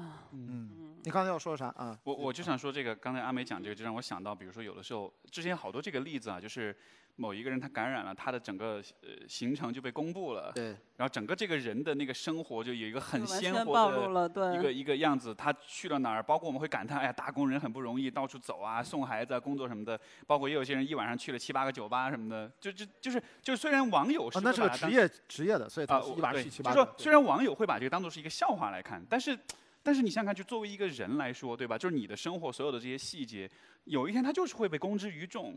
不管你有没有准备好，不管你同不同意，就这个其实确实是很可怕的对，因为。你就是任何一个人，就随时都面临着这种可能性。比如说，我跟呃谁谁谈恋爱，然后他他我们分手了，他想他他他很气生气，他就想来报复我，他就把我们的那个聊天记录曝光了，那而且是完全经过你预料不到。而且是经过剪切的重组后的曝光，那就是也这也是创作啊，小作文也是创作啊。但这真的很可怕，我就觉得这真的挺可怕的。而且这而且这个逐渐成为了像是以某种正义的方式，就是今天人们还蛮接啊受假借正义的方式假借正义就是一种网络正义的方式。但我就觉得这是非正义的，嗯我我我不认为这是，对，就是哪怕他有正义的目的、正义的目标，但我觉得这种手段它也是非正义的。程序非正义，啊，这呃，这提出一个还看来是非正义的。挺挺挺挺激烈的一个观点，是我觉得，因为人就是你看，尤其在亲密关系里啊，就是说越私密的关系，它其实越是一个，呃，应该是有隐私性和安全性的一个一个一个一个环境，呃，因为首先人肯定是都有阴暗面的，每一个人都有一些人都是复杂的嘛。对复杂的部分，包括也有一些打引号的见不得人的一些想法，对吧？这样一些想法，本来我们应该是理论上说，我们应该是有一些机会去表达这些的。比如说，OK，我我举个例子，比如说我特别讨厌我的。呃，我不知道，比如丈母娘，那我可以偷偷跟我老婆说，对吧？就我说出来了，我这个部分被看见，能表达出来了，我至少就知道我有什么样的想法，我也能直面它，我也能处理它，我也能做对自己诚实。但是当技术的手段越来越影影响这种表达的时候，最后就是你没法信任任何人，然后你自己心里面这些部分你也不敢去表达它，因为你的任何地方表达，哪怕是你发一个只有自己可见的微博，你都会担心有没有可能哪天会被曝光。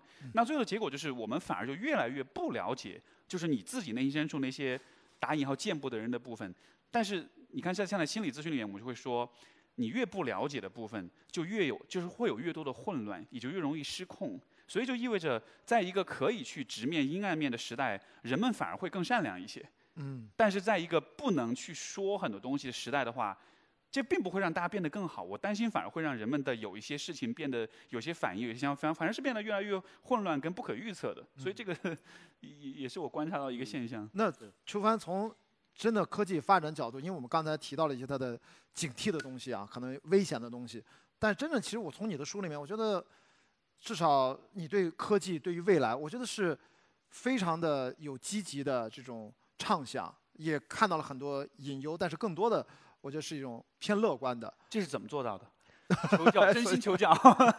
因为现实已经很让人沮丧了，所以如果我们再写一个特别黑暗、特别悲观的故事，那谁看呢？你要现实还不够糟心吗？大家其实还是需要一些光明、一些温暖的东西。对，而且我觉得说，通过传递一些这种呃正向的一些理念，其实这本书可能不光是看小说的人会看，他可能做科技的、做政策的。可能做一些 NGO 的人，他也会看。如果能形成这样的一个共识，就是我们应该把科技导向一个更向善的、更以人为本的一个方向，那可能就是它能起到的一点点的推动的作用。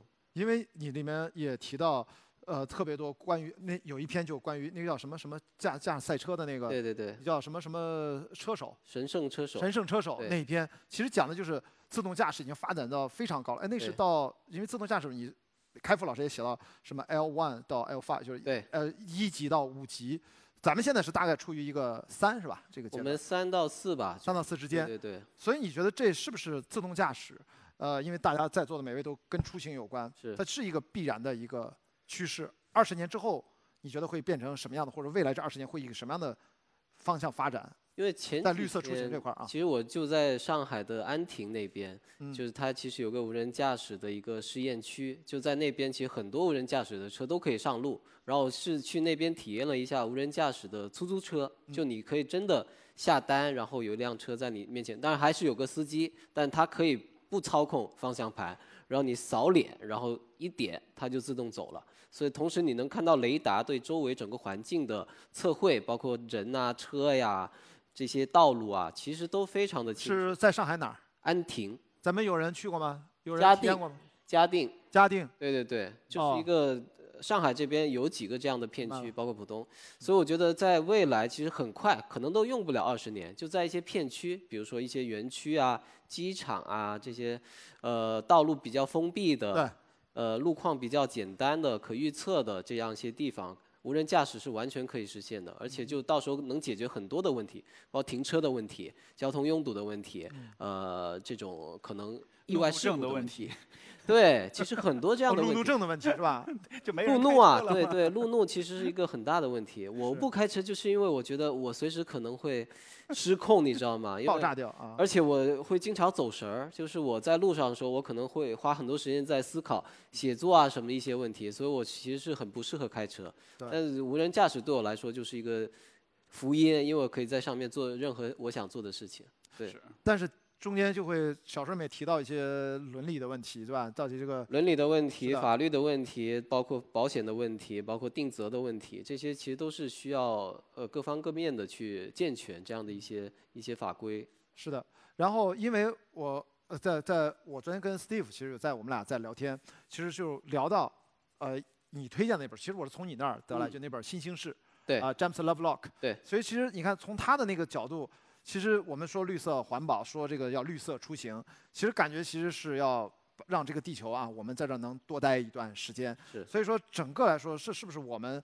目前来看，这不只是我们个人啊，好像国家也是全球，大家都在商量这个什么碳排放什么的、碳中和啊，就这些事儿，这是我们未来生活当中必须要面对的、无法逃避的一部分嘛。就是我们生活的会结合科技，前面聊的科技面向会越来越呃环保也好，或者更关爱自己这个环境也好，这个是不是一个必然的一个事情啊？是因为特别巧，就今年上半年我会有另外一本书出来，叫《零碳中国》，其实是写给小朋友看的，关于碳中和在六十年呃二零六零年，是非虚构类、呃是虚构类，虚构类啊，也是个科幻小说。就因为大家其实会听到很多碳中和呀，这样的一些呃减少碳排放、碳足迹这样的一些东西，但其实可能很多人不理解它背后的逻辑，其实跟气候变化有关。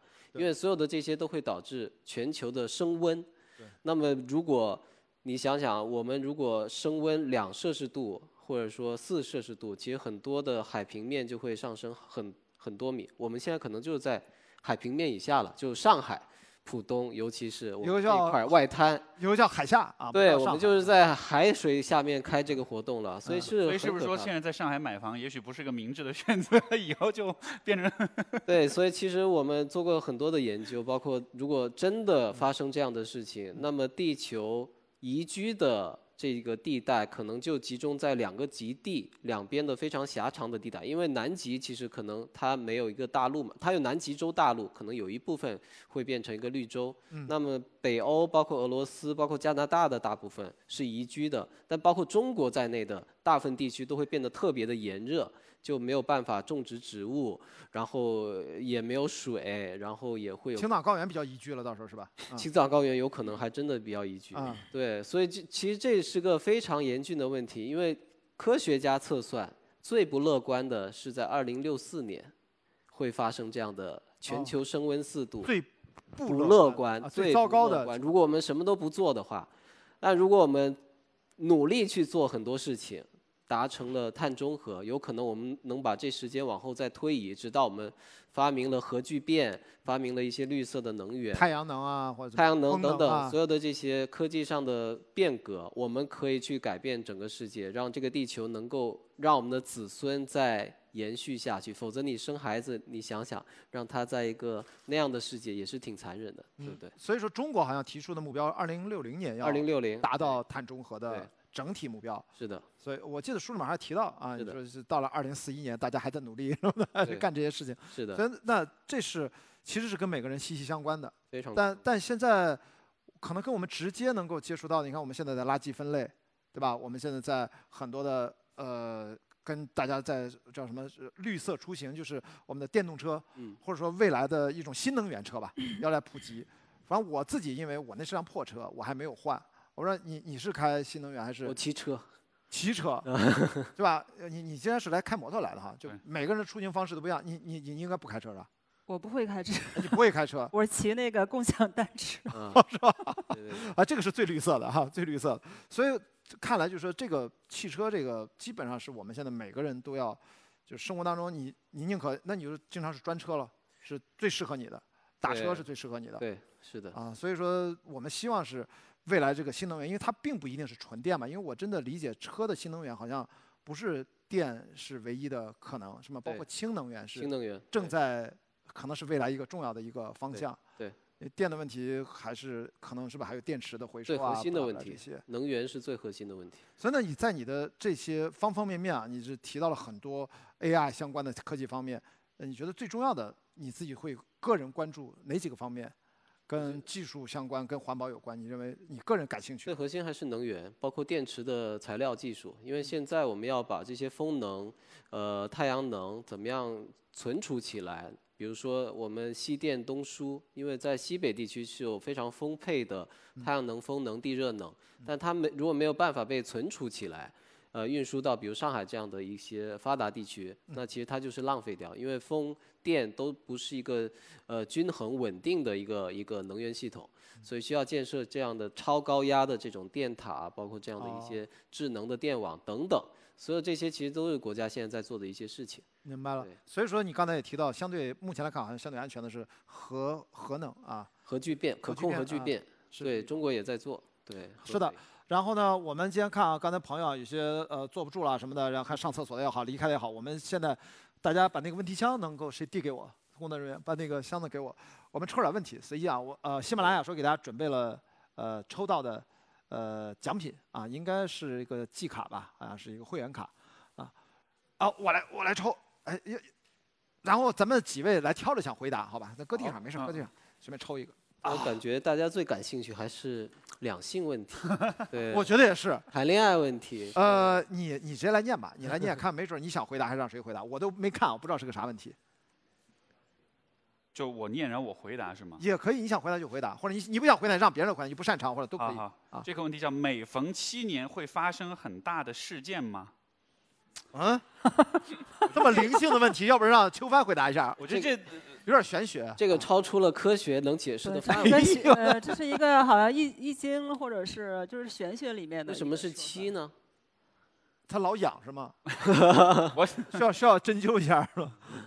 如果是如果是说恋啊爱的七年的话，我觉得没有那么没有那么长，就是现在很多是三年四年可能就养了。啊，七年之痒都提前了是吗？对七年之痒这说法可能是以前的生活方式，啊，啊，七年现现在变成三年半之痒了。没错对，我还听到一个说法，我也求证一下，就是说现在的这个婚姻制度其实是为那些呃那个平均寿命四五十年的那个阶段所设计的，因为大家现在寿命都往八十九十一百嗯往上，以后可能一百二，那我们现在都还是青少年呢，对吧？对你说的特别对，因为在刚才热场的时候，我是不是后面有个后排的朋友我抽到了，就是说他问的问题，他就说呃中年生活该如呃在人到中年该如何平衡生活与工作？嗯我其实没法回答这个问题。我刚才在热场，我就跟他讲，我说就是你说的，咱先定义到底什么算中年，对 吧？就是青年、中年、青少年、老年可能会有重新的定义。没错。生活和工作怎么平衡，这还是个挺大的一个话题。但是先把这个时间概念捋清楚。上面有留留名字吗？没有。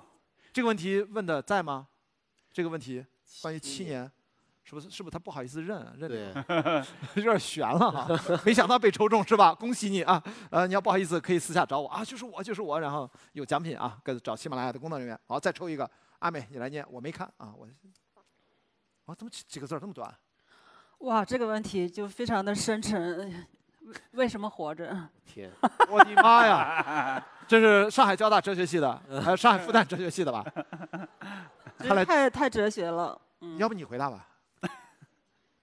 呃，对，我我我觉得活活着，呃，这太难回答了。当然，生命是一个偶然吧。但是我们既然活着的话，我觉得，呃，我理解的话就是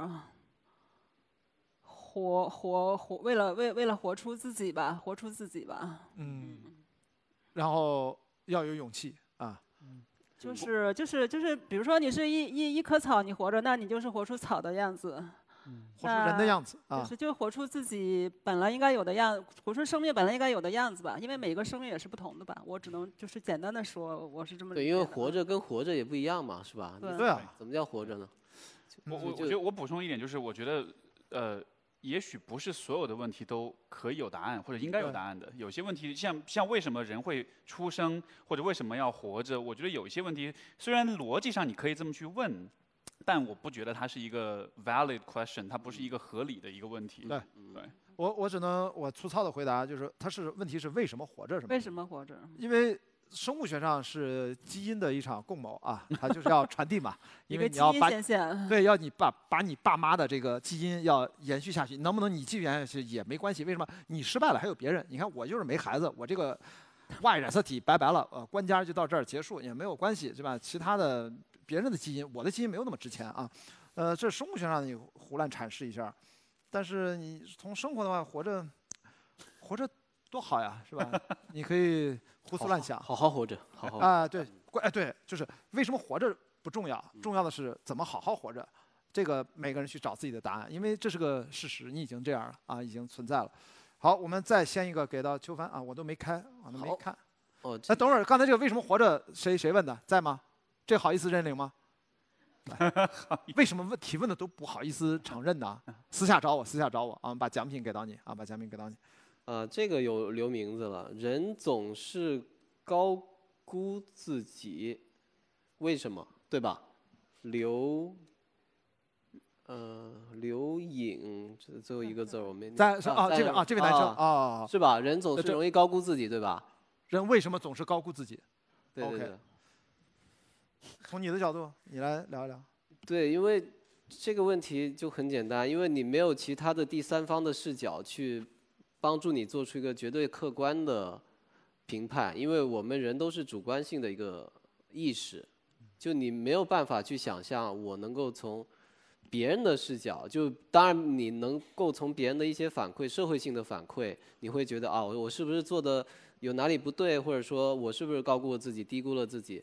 但其实很大程度上，我觉得人还是非常主观的一个生生物。但你说的高估，可能换成任何一个词都成立。人为什么容易低估自己？人为什么容易是把？对自己有迷思，或者人为什么容易？他说的应该是个平均值，相对平均值的来说。对，我觉得可能在你身上你是高估自己，但不是所有人都容易高估自己。对，所以这就是很有意思。对，你会觉得每一个人都容易高估自己，就是你会把自己投射在所有每一个人身上，但其实这样的事情其实大部分程度上都不成立。包括我，我也会觉得，为什么我合作的对方呃对象都是这么那个猪队友？就为什么不能每个人都很快的给我一个答案？但后来我知道啊，不是每个人都是能很快的、很有效率的去工作等等。但对，但我就觉得人会有这样的迷思。但是还有一种是常见的，就是你照镜子看看自己。哎如果你让别人给你自己的长长相打分，你给自己也给自己打分，有的时候你打的分就是比别人给你打的分会高偏高。肯定偏高。这一定，这应该是个不能说常识吧？我觉得这是因为为你看习惯了。我就这个意思啊。就对，就你看了这么多年，你怎么着你也看顺眼了嘛？你就看这顺眼这算高估的一种吧？呃，这算这算这呃，算对，因为照镜子，据说啊，据说你照镜子看到的那个形象，比你真实的形象要美百分之二十。我好像看到过有这么一个。那为什么昨天晚上我给你看我手机上视频，我那个试戏的那场戏，你就觉得我操，这拍了个猪头，把人就会放那么大？所以说照那镜子那你低估了自己，因为那不是镜子嘛，那是哦，镜头和镜子是不一样的，就呃你。自拍和你看镜子光反射对是两码事儿，因为有些手机镜头，因为昨天我们有有一个国内导演有个随便有个小角色让我试一下，我看了个，就是这哇你怎么看着那么胖？我说你看咱拍电影都知道，的确在手机镜头自拍我就这么随便拍的就会胖。对，所以我觉觉得解决这个问题也很简单。如果你觉得自己真的有这个倾向，那你在做每一个对自己的判断的时候，你把它往下调个百分之二十的百分比，就你可能会更接近一个正常的水平，就客观的一个水平。OK，Steve，这是一个心理学问题吗？是啊，呃是心理学，是个心理我觉得认知偏差的一种。啊如果我们假设确实大多数人会高估自己的话，我觉得这样的现象一定是有它的某种功能、某种价值的。你像我想到了一个呃真实的数据，就是说在呃美国这个应该是 OKCupid 一个婚恋网站上面，嗯他们做过这个数据的研究，就会发现女性用户对这个呃平台上男性用户是认为绝大多数男性用户的那个魅力是低于平均值的，但是男性用户绝大多数人会认为自己的吸引力是高于平均值的。啊，这这个很典型，很典型。因为是社会性动物，所以我们肯定是对自己在群体中的位置是会有一些，呃，这这就是这个从生存的角度来说是有利于我们的，对吧？如果每个人都觉得我比大多数人是要差的，那可能很多事情我们都不敢去做吧。所以说要要有这种冒险精神和脸皮厚的交界我觉得高估自己还是源于人的自恋吧，因为人是因为自恋是人的一种呃，是一个生命力的一个一个一个来来源吧，就是人都是自恋的，因为因为你是爱自己的，所以你会 高估自己。对但我觉得这样的人会活得开心一点吧？嗯，没没有关系，反正大部分人好像都这么对还是啊，挺容易还挺在这个点上开个心的啊挺比较正常的现象，我觉得也没有什么特别。它不是个，可能不是个什么问题。呃，不是太，直接说你不要说高估的过于的脱离你的实际，就一定程度上有所高估，我就不要有觉得是很那个自正常的。恋人格障碍就行了。对对对，就不要说那个自我膨胀的，就太 造成障碍了，那可能就明白了，高估啊，可我觉得他这个专专家的角度，心理学角度，就是它是它既然存在，它是应该在进化当中它会有它对应的优势，嗯，要不然它不会进化出来这个啊。我盲开一个啊，我看我再选一个问题，大家有什么问题准备自己举手问一下啊？哎呦我的妈呀，这个我完全回答不了。这个金融危机二零二二会来吗？他他他他一定是买了很多基金，我觉得，是吧？股票账户上肯定在受折磨，最近啊。这个这是谁问的？哪位朋友？举举个手啊，在那儿啊，那位朋友啊。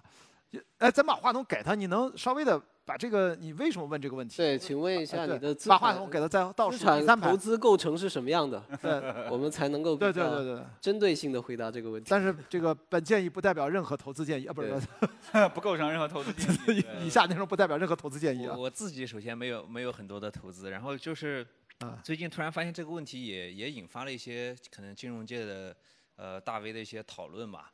然后就有些人说是二零二二，但昨天晚上就像我我有听到有人说是二零二三，但是就是不知道为什么会这么具象，然后所以所以说今天有这个机会，然后想问一下各位，对，呃，我在这儿做一下广告，我们这个开言堂这个系列啊，其实我们还有另外的专家经常来到这儿做嘉宾啊，跟我是平行的两个系列。我这是开放对话啊，开言堂开放对话。他之前开言堂还有请什么金灿荣啊，很有名的国内的这样的呃，就是讲经济啊，讲整个发展的形势的一些专家，你在网上去搜一下，我觉得。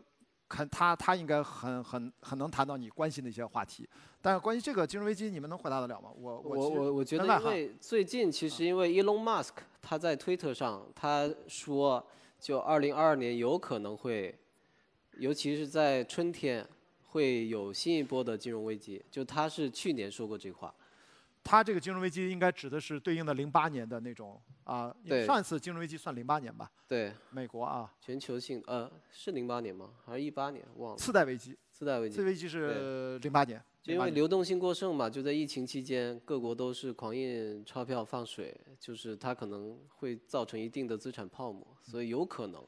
对，我觉得大部分人都是担心这个嘛，因为就一路走高嘛，跟这个现实还是有一嗯一个认知的偏差。我觉得这也是一个心理学的问题。其实经济学，我觉得大部分跟心理学都是相强相关的。我觉得是的，所以行为经济学，所以说这几年为什么那么火，还获获了很多奖。啊，明白了，这个朋友很抱歉啊，因为我们今天这个 相对来说能能聊两句的就是邱帆老师啊，这个我们门外汉不敢乱讲。好，咱们有什么插队的想举手直接问的，好，把话筒一给到旁边那个男士。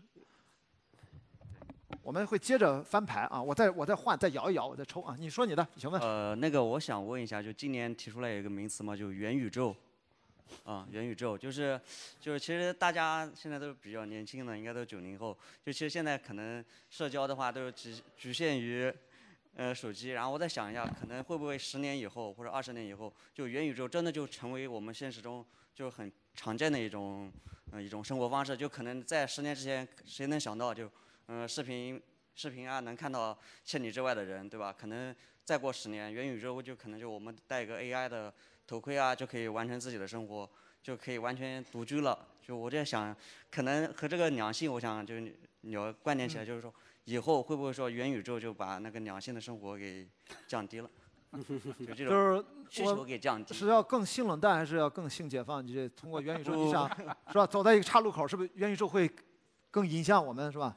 对，就两性关系到底什么大的影响啊？更更好啊，或者说就以后就自己就一个人独居，比如说现在就基本上一个人独居在家里面也可以解通过外卖啊或者是网络啊，可以解决很多自己的一些生活一些需求啊，这样的。秋帆，这好像应该是问你的问题。对，因为我是经历过上一波这个虚拟现实泡沫的，所以其实早在五六七八年前，那时候的人也说啊，VR 元年，VR 马马上就会到来，会改变我们的生活，会变成新的一种生活的方式。对。但这么多年过去了，也没见大家怎么被改变。咱俩第一次见是不是在一个什么科技公司？是不是就那个年份？在我上一家公司，啊，那那是上一家对啊，对对对对，叫什么腾玩意儿我忘了，反正就是诺一腾啊，诺一腾啊，就那就是上一轮的，你认为的算泡沫是泡沫吗？你觉得现在回头看？大部分百分之九十的公司在上一波已经死死掉了，但我们那家还在，就是、对，所以能活到这一波的就已经加入了新一轮的元宇宙的热潮。当然，就十年，我觉得是实现不了，因为大家都会过分的乐观，包括资本也会有一些就是泡沫嘛。嗯但我觉得关键还是看这个大潮过去之后什么能留下来，它是否真的推动了一些实际的基础设施的建设，包括五 G，我们其实也没找到特别好的一个应用的场景嘛，有可能未来的 VR、AR 会是一个。那么我现在其实最关键的是出货量不够嘛，就是啊，没有足够的呃用户去用这个 VR 或者 AR 的眼镜，所以你这个元宇宙其实还是一个比较虚的概念。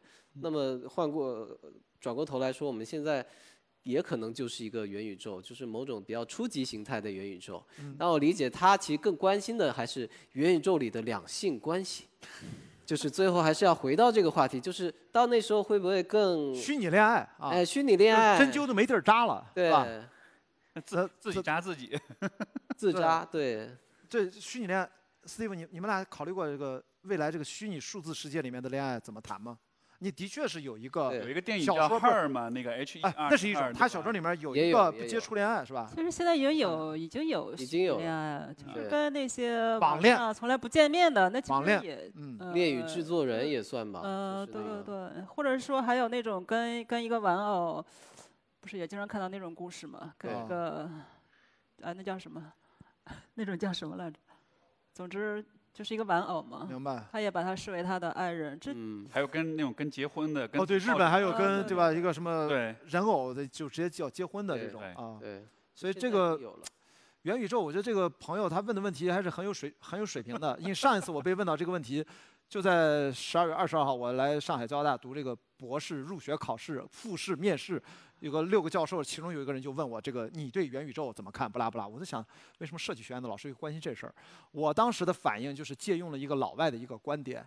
就是现在我们看到扎克伯格把电影呃把他的公司改名叫了 Meta，他不是做了一系列的展示，大家都看到虚拟会议啊等等。那么这个观点呢，我忘了那哥们儿叫什么了啊？他其实说我们现在大部分的人对于元宇宙的理解是错误的，它可能不是一个空间观念啊。我也想跟邱凡讨论，你是不是看过那个？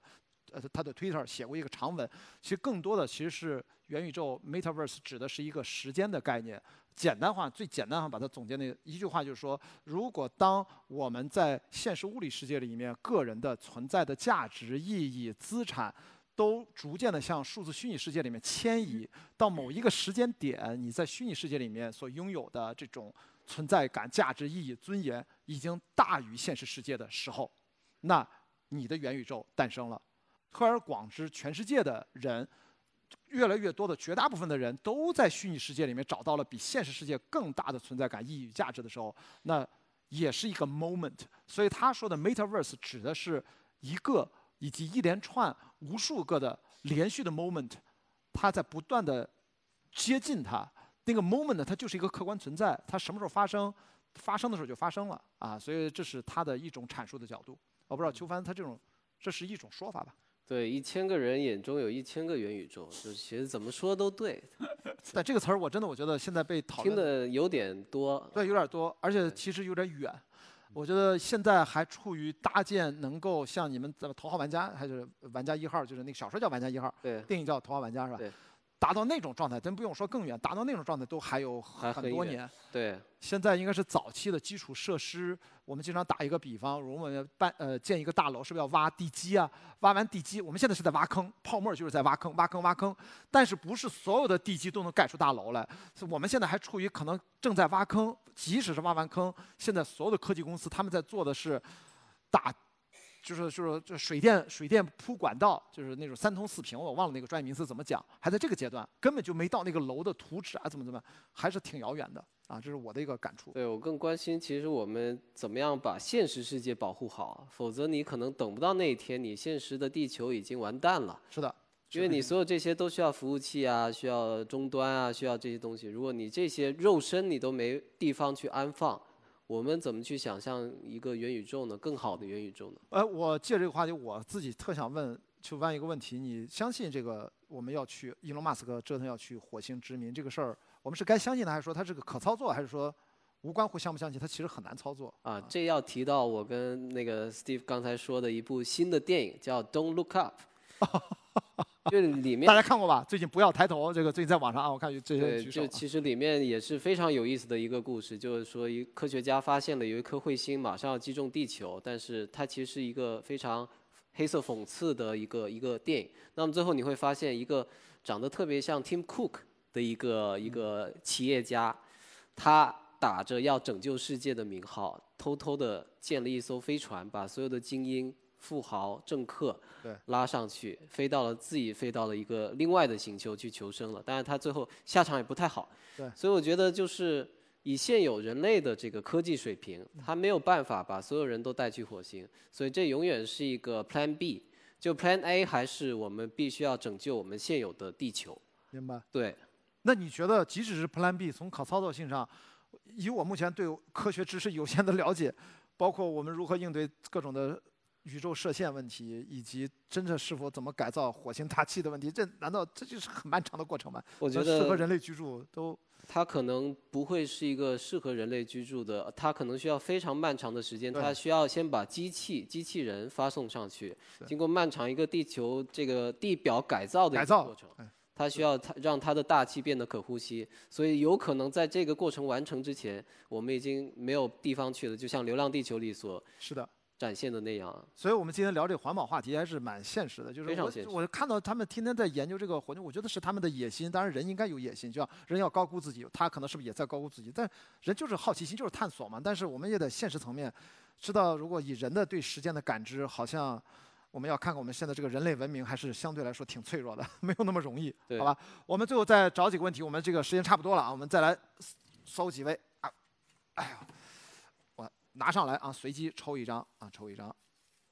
我来，我来看吧，你们来回答啊。哎呦，这个我真的没看懂哎。杨洋代言凯迪拉克，哦，杨洋的一个粉丝来了，看来是。好，支持你啊，杨洋，希望啊，杨洋能够有机会代言凯迪拉克。好，这个凯迪拉克的领导啊，坐在前面听到了啊，听到了，这是群众的呼声啊。虽然只有一个人发声，但是他代表代表他自己啊，代表他自己，这显然不是个问题，这是个呼吁。这都什么呀？这都是，我突然很好奇，我还能抽到啥？哎，要不你抽一个，抽一个，每个人抽自己念啊。我们也不知道啊，都是来恶搞的是吗？你们今天爱情和事业哪个重要哎呦？Carrie 问的。经典。Carrie 在吗？走没走？Carrie，Carrie，Carrie，不在，走了，没有等到 Steve 老师的回答啊。爱情和事业哪个重要？哎，好难回答。中年人难道不应该都要吗？我我觉得，我觉得就是这种关乎人的问题啊，就是虽然你看，比如说每一个人都可以去想这个问题，但是每个人的出发点都是不一样的。嗯所以我觉得重点不是说你去问别人，我应该怎么去选，而是你搞清楚你自己的这个排序是什么样的。因为爱情跟事业在每个人心目中，他的那个排序，他根据他自己的人生经历啊，他的价值取向啊、他跟人周围人的关系啊，他都是有呃独特的这种呃排序，包括就是在时间维度上来说，你在十十岁、二十岁、三十岁、四十岁的时候，你想这个问题也是不同的。所以我是觉得，呃，我虽然不能回答这个问题，但是我鼓励大家更多去思考这个问题，然后思考，尤其是找到你自己的那个答案。因为今天的时代有很多的人会试图替你去回答这个问题，包括有一些我们行业要特别警惕替你回答问题的人啊。尤其有很多嗯类似我，可能我们行业或者类似我们行业的人会试图去告诉大家你应该怎么怎么去想，但是我觉得任何这样一种替代你思考的声音都是还都是需要保持警惕的。对对，宁可坦诚的说我不知道啊，就是想到哪儿说哪。你看他为了不回答，他都这么大圈子不回答，挺好的。来，阿美抽一张，你拿过去都拿过去，你自己挑一张啊，抽一张。还有第一呃第一张吧，好，第一张。后悔了，可以放下，没事重后悔了。后悔了是吧？真后悔了。二零二二怎样更好的度过？你看，要不就是这为什么活个对着，要不就这种问题，就是我为什么老抽到这种非常大而不太具体的问题？你就说你自己吧。啊，对，我其实我其实我都从来不想这种问题。哎，你别换这边给我，要不然混了。你接着抽，你要不要不你有权利换一张，对你换你再再抽一张，再抽。呃，我还是 既然抽到了，还是说一下。好。就怎样更好的生活，因为因为每个人对怎样更好的要求也是不一样的。呃，啊，对，确实不知道。还是抽一张吧啊。对，就是我确实不思考这个问题，就是怎样更好的生活，因为更好的生活，我觉得这是人的一个一个本能嘛。就是你没必要把这个当做当做一个任务，因为你本能的就会去追求让自己更好嘛。啊，这个这个问题我可以分，到时候可以分享一个有点儿也许偏干货一点儿的一个回应，就是说，因为每年大家不是呃元旦就要有一个 New Year Resolution 对吧？新年计划，但是我是听那个 Tim Ferriss 他有一期播客说，他说其实你以后不要做 New Year Resolution，因为那都是一些不切实际的一些幻想，你一号制定，二号就开始放弃了。他说更好更好的一个方式是你做一个 past year review，就是你过去这一年的回顾，嗯然后呢，你去回顾这一年里面哪些事情是给你带来了最大化的、最多的积极的情绪跟感受的，然后你在新的一年更多去重复这些事情，包括你去回顾过去一年哪些事情是给你带来最多的负面的情绪的，然后你在新的一年里去极力避免他们，这样子你你新的一年就会过更好一点了。嗯，就是说不要着急向前看，要要看之前的你证据，先回头看。看之前的数据，对，啊，please look back 对。啊，就别向上看，要向过去。先啊，然后你自然知道前面该往哪看。哎，这个非常实用啊，这个大家可以测试一下，我觉得说的蛮好的。如果对我来说，如果好好的活下去，反正我自己觉得是，我所有的认知对这个世界的感受，我觉得很难脱离我身体的局限。我觉得大部分每个人也都是这样。如果未来赛博格，呢可以借助机械，那可以摆脱身体的局限。就目前我不能摆脱身体的局限，那反着来推，就意味着我对这个世界和生活的感知和认知都是来自于我的身体。那么我用的方法，我刚前面跟大家开场白讲了，我其实热爱户外极限运动。我是我也知道 Steve 也其实柔术啊什么也喜欢很多运动。我是觉得最实打实的，用用我自己身体承受范围之内最大化的去刺激它，去训练它，然后改变身体，然后其实本质是为了改变大脑。改变大脑其实本质上就是改变我们的脑神经元的组接方式，然后我们对很多事物的理解和看法就会自动的有会有一些新的感知的可能，然后我们对生活就有了新的感受能力。所以呢，说回来，所以就是让大家多运动 啊。这听着特别鸡汤，特别中老年，你知道吗？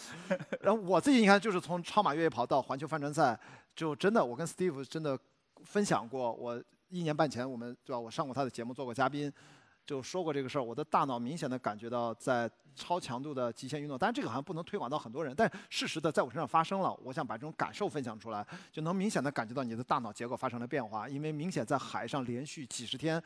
不靠岸不间断，然后也很难睡眠，因为它是操作帆船，七十英尺的帆船要跨大洋啊，在全中国有这样跨大洋长航经验的水手，其实我到现在可能没有一百个，可能几十个人。如果我今年下个月我再去菲律宾，要完成后半段两万海里的比赛，如果真的顺利八月份回到起点伦敦，那我可能是国内我跟我的搭档郑毅，我们可能是。中国第二个和第三个完成克里伯环球帆船赛的呃业余选手啊，郑毅当然是这个职业帆船运动员，所以我的意思就是让身体去去不断的跟这个世界发生碰撞，呃，非常非常苛刻的、非常猛烈的碰撞，然后就像那个要要要要要要原子核之间爆炸，你有碰撞才能爆炸。当然。如果你不想通过那么身体，那你冥想呀，有很多其他的可能内内观的东西也有可能，也有可能，好吧？对，我这个我不知道算玄学还是算啥。来，邱凡，你抽一个。哎呀，随便来一个。哇，这个问题不错啊！如何面对未来的不确定性？啊，回到我们第一个话题。对，嗯还在吗？还在吗？啊，在在在。啊，男生。对。哎，这个你回答之前再想一想，你能不能让这个把话筒给这个男生？你能，你为什么对你来说一下。你是不是遇到了什么感触？就是你的生活能不能跟我分享一下你的最大的不确定性发生了什么？在过去两年里面，因为我们一开始啊，我我特别高兴，咱就算最后一个问题啊。嗯。然后他回答完了，讨论完了之后，咱们每个人做个小总结，咱们对啊，非常感谢，非常有荣幸能够今天能够抽中到我。呃，首先我是 Steven 的粉丝。OK，呃，那其实就是嗯。提问二零二二其实就是带着一定的不确定性来的，大家这个是一个共同的共共同的点。那么其实面对的就是未来的一些不确定性，你们可以想到很多。我们今天也说了很多的碳中和啊，等等各式各样的，包括未来，呃，宠物是不是能够被机器狗给替替代，等等元宇宙等等这这些。但是我觉得就是人，他应该。有灵，他应该守住自己。那么，所以说就是不变的是流流水的浮冰，但是你应该守住本心嘛。那么提问就是未来会有更多的这种变化，那么我的问题就是如何守住自己的那个点？嗯，可能问题比较他其实好像自问自答了啊，对啊以不变应万变，知道 你好像知道答案，但你想听听我们的，对，但但你说的那点非常重要，就是你守住自己的点，首先你得知道自己的点在哪儿。对，就其实很多人可能都还没有找到这个点在哪儿，所以我觉得其实因为我们外部的噪音太多了，这会儿跟你说元宇宙，这会儿让你去做个啥的，对。就是所以回到本心，我觉得是一个东西，如果能让你从小到大能够不计回报的去投入你的时间精力，嗯。呃，来做一件事情，我觉得这个可能就是你应该去做的一个一个东西所在。然后，如果恰巧你又擅长，那么你就是在一个非常好的一个滚雪球的赛道上。就比如说我，我是写作，我从很小就喜欢科幻小说，看科幻小说，开始自己动动笔写，可能就是幼儿园的时候。所以，当然我也没有把它做一个主业嘛，就是它是一个很漫长的一个自我投资的过程，因为那时候根本没人知道科幻是啥，也没有多少人看，但它变成了一个我对冲时间的一个一个投资，就是我可能会有自己的主业，但可能我会拿百分之二十的时间还是花在创作这件事情上，所以日积月累，它享受了时间的复利，现在可能就变成了我的一个主业。那么可能就是，当然主业可能也会面临很多的不确定性，比如说我如果去年在在线教育行业，那可能就是非常大的一个不确定性。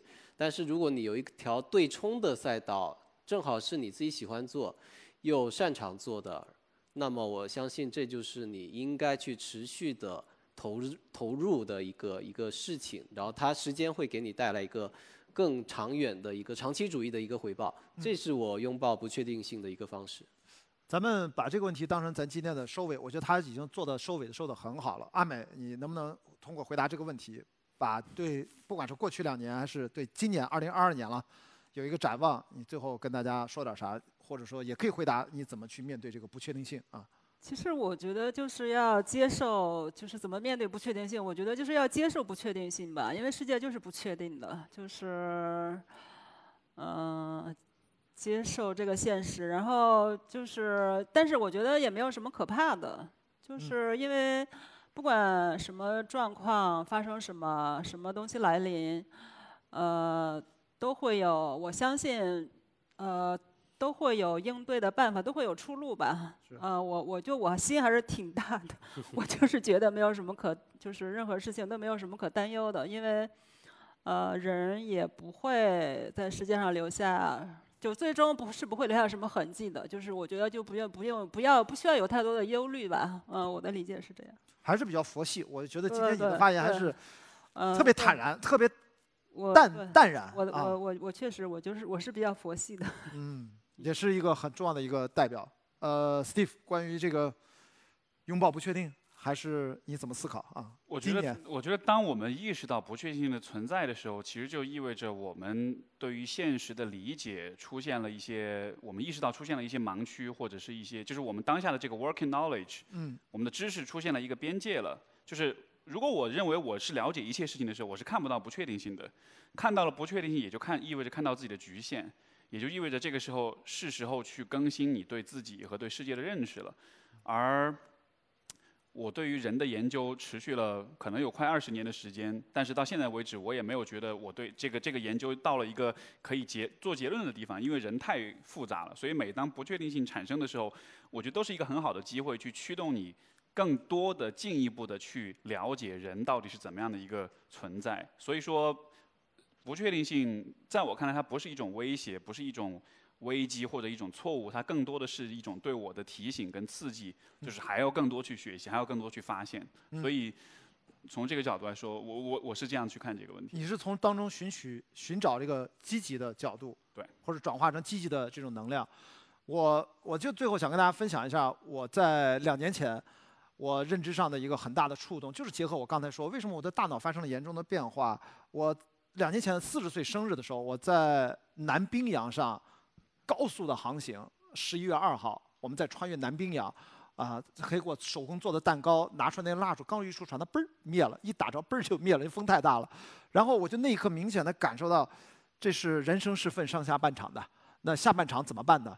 我第二个四十年怎么办呢？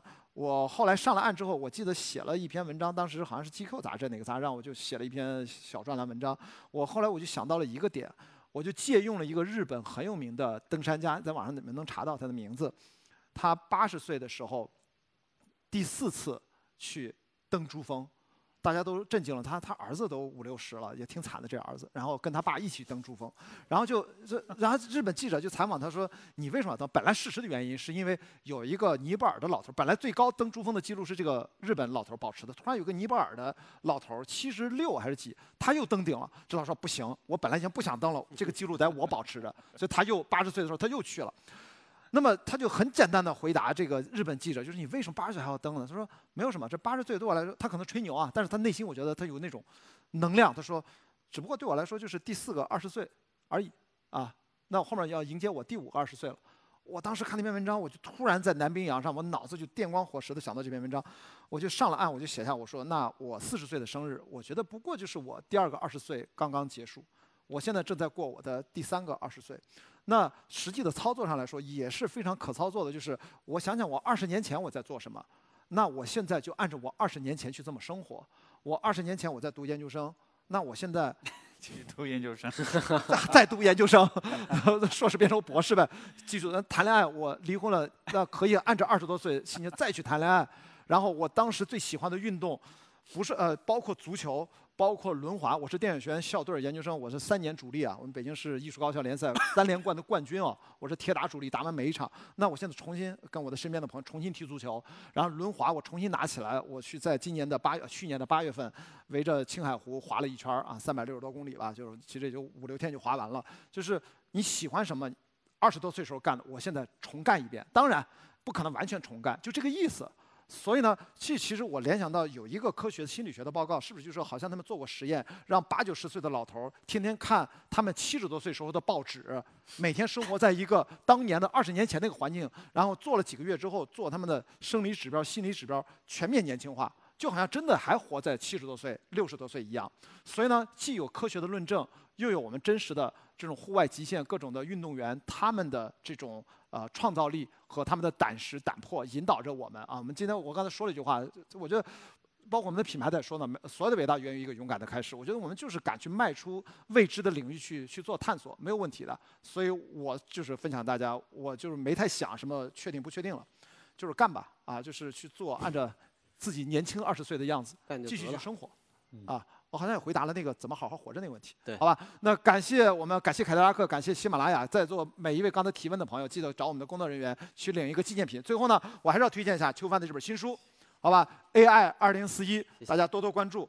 然后还要推荐一下 Steve 的 Steve 说，如果不是他的听众，应该马上变成他的听众啊！我的播客在喜马拉雅上全网都可以搜索“关雅迪开放对话”、“关雅迪共创播客”也能找到。陈秋帆呢是一个完全不需要有自己的播客，但出现在所有人播客里面的一个 播客人，大家去搜一下小宇宙，搜一下就知道了，好吧？或者在喜马拉雅上搜索陈秋帆都能找到。那么我们也感谢阿美啊，我们从北京赶过来，谢谢在座的每一位，感谢我们在网上可以看到我们的。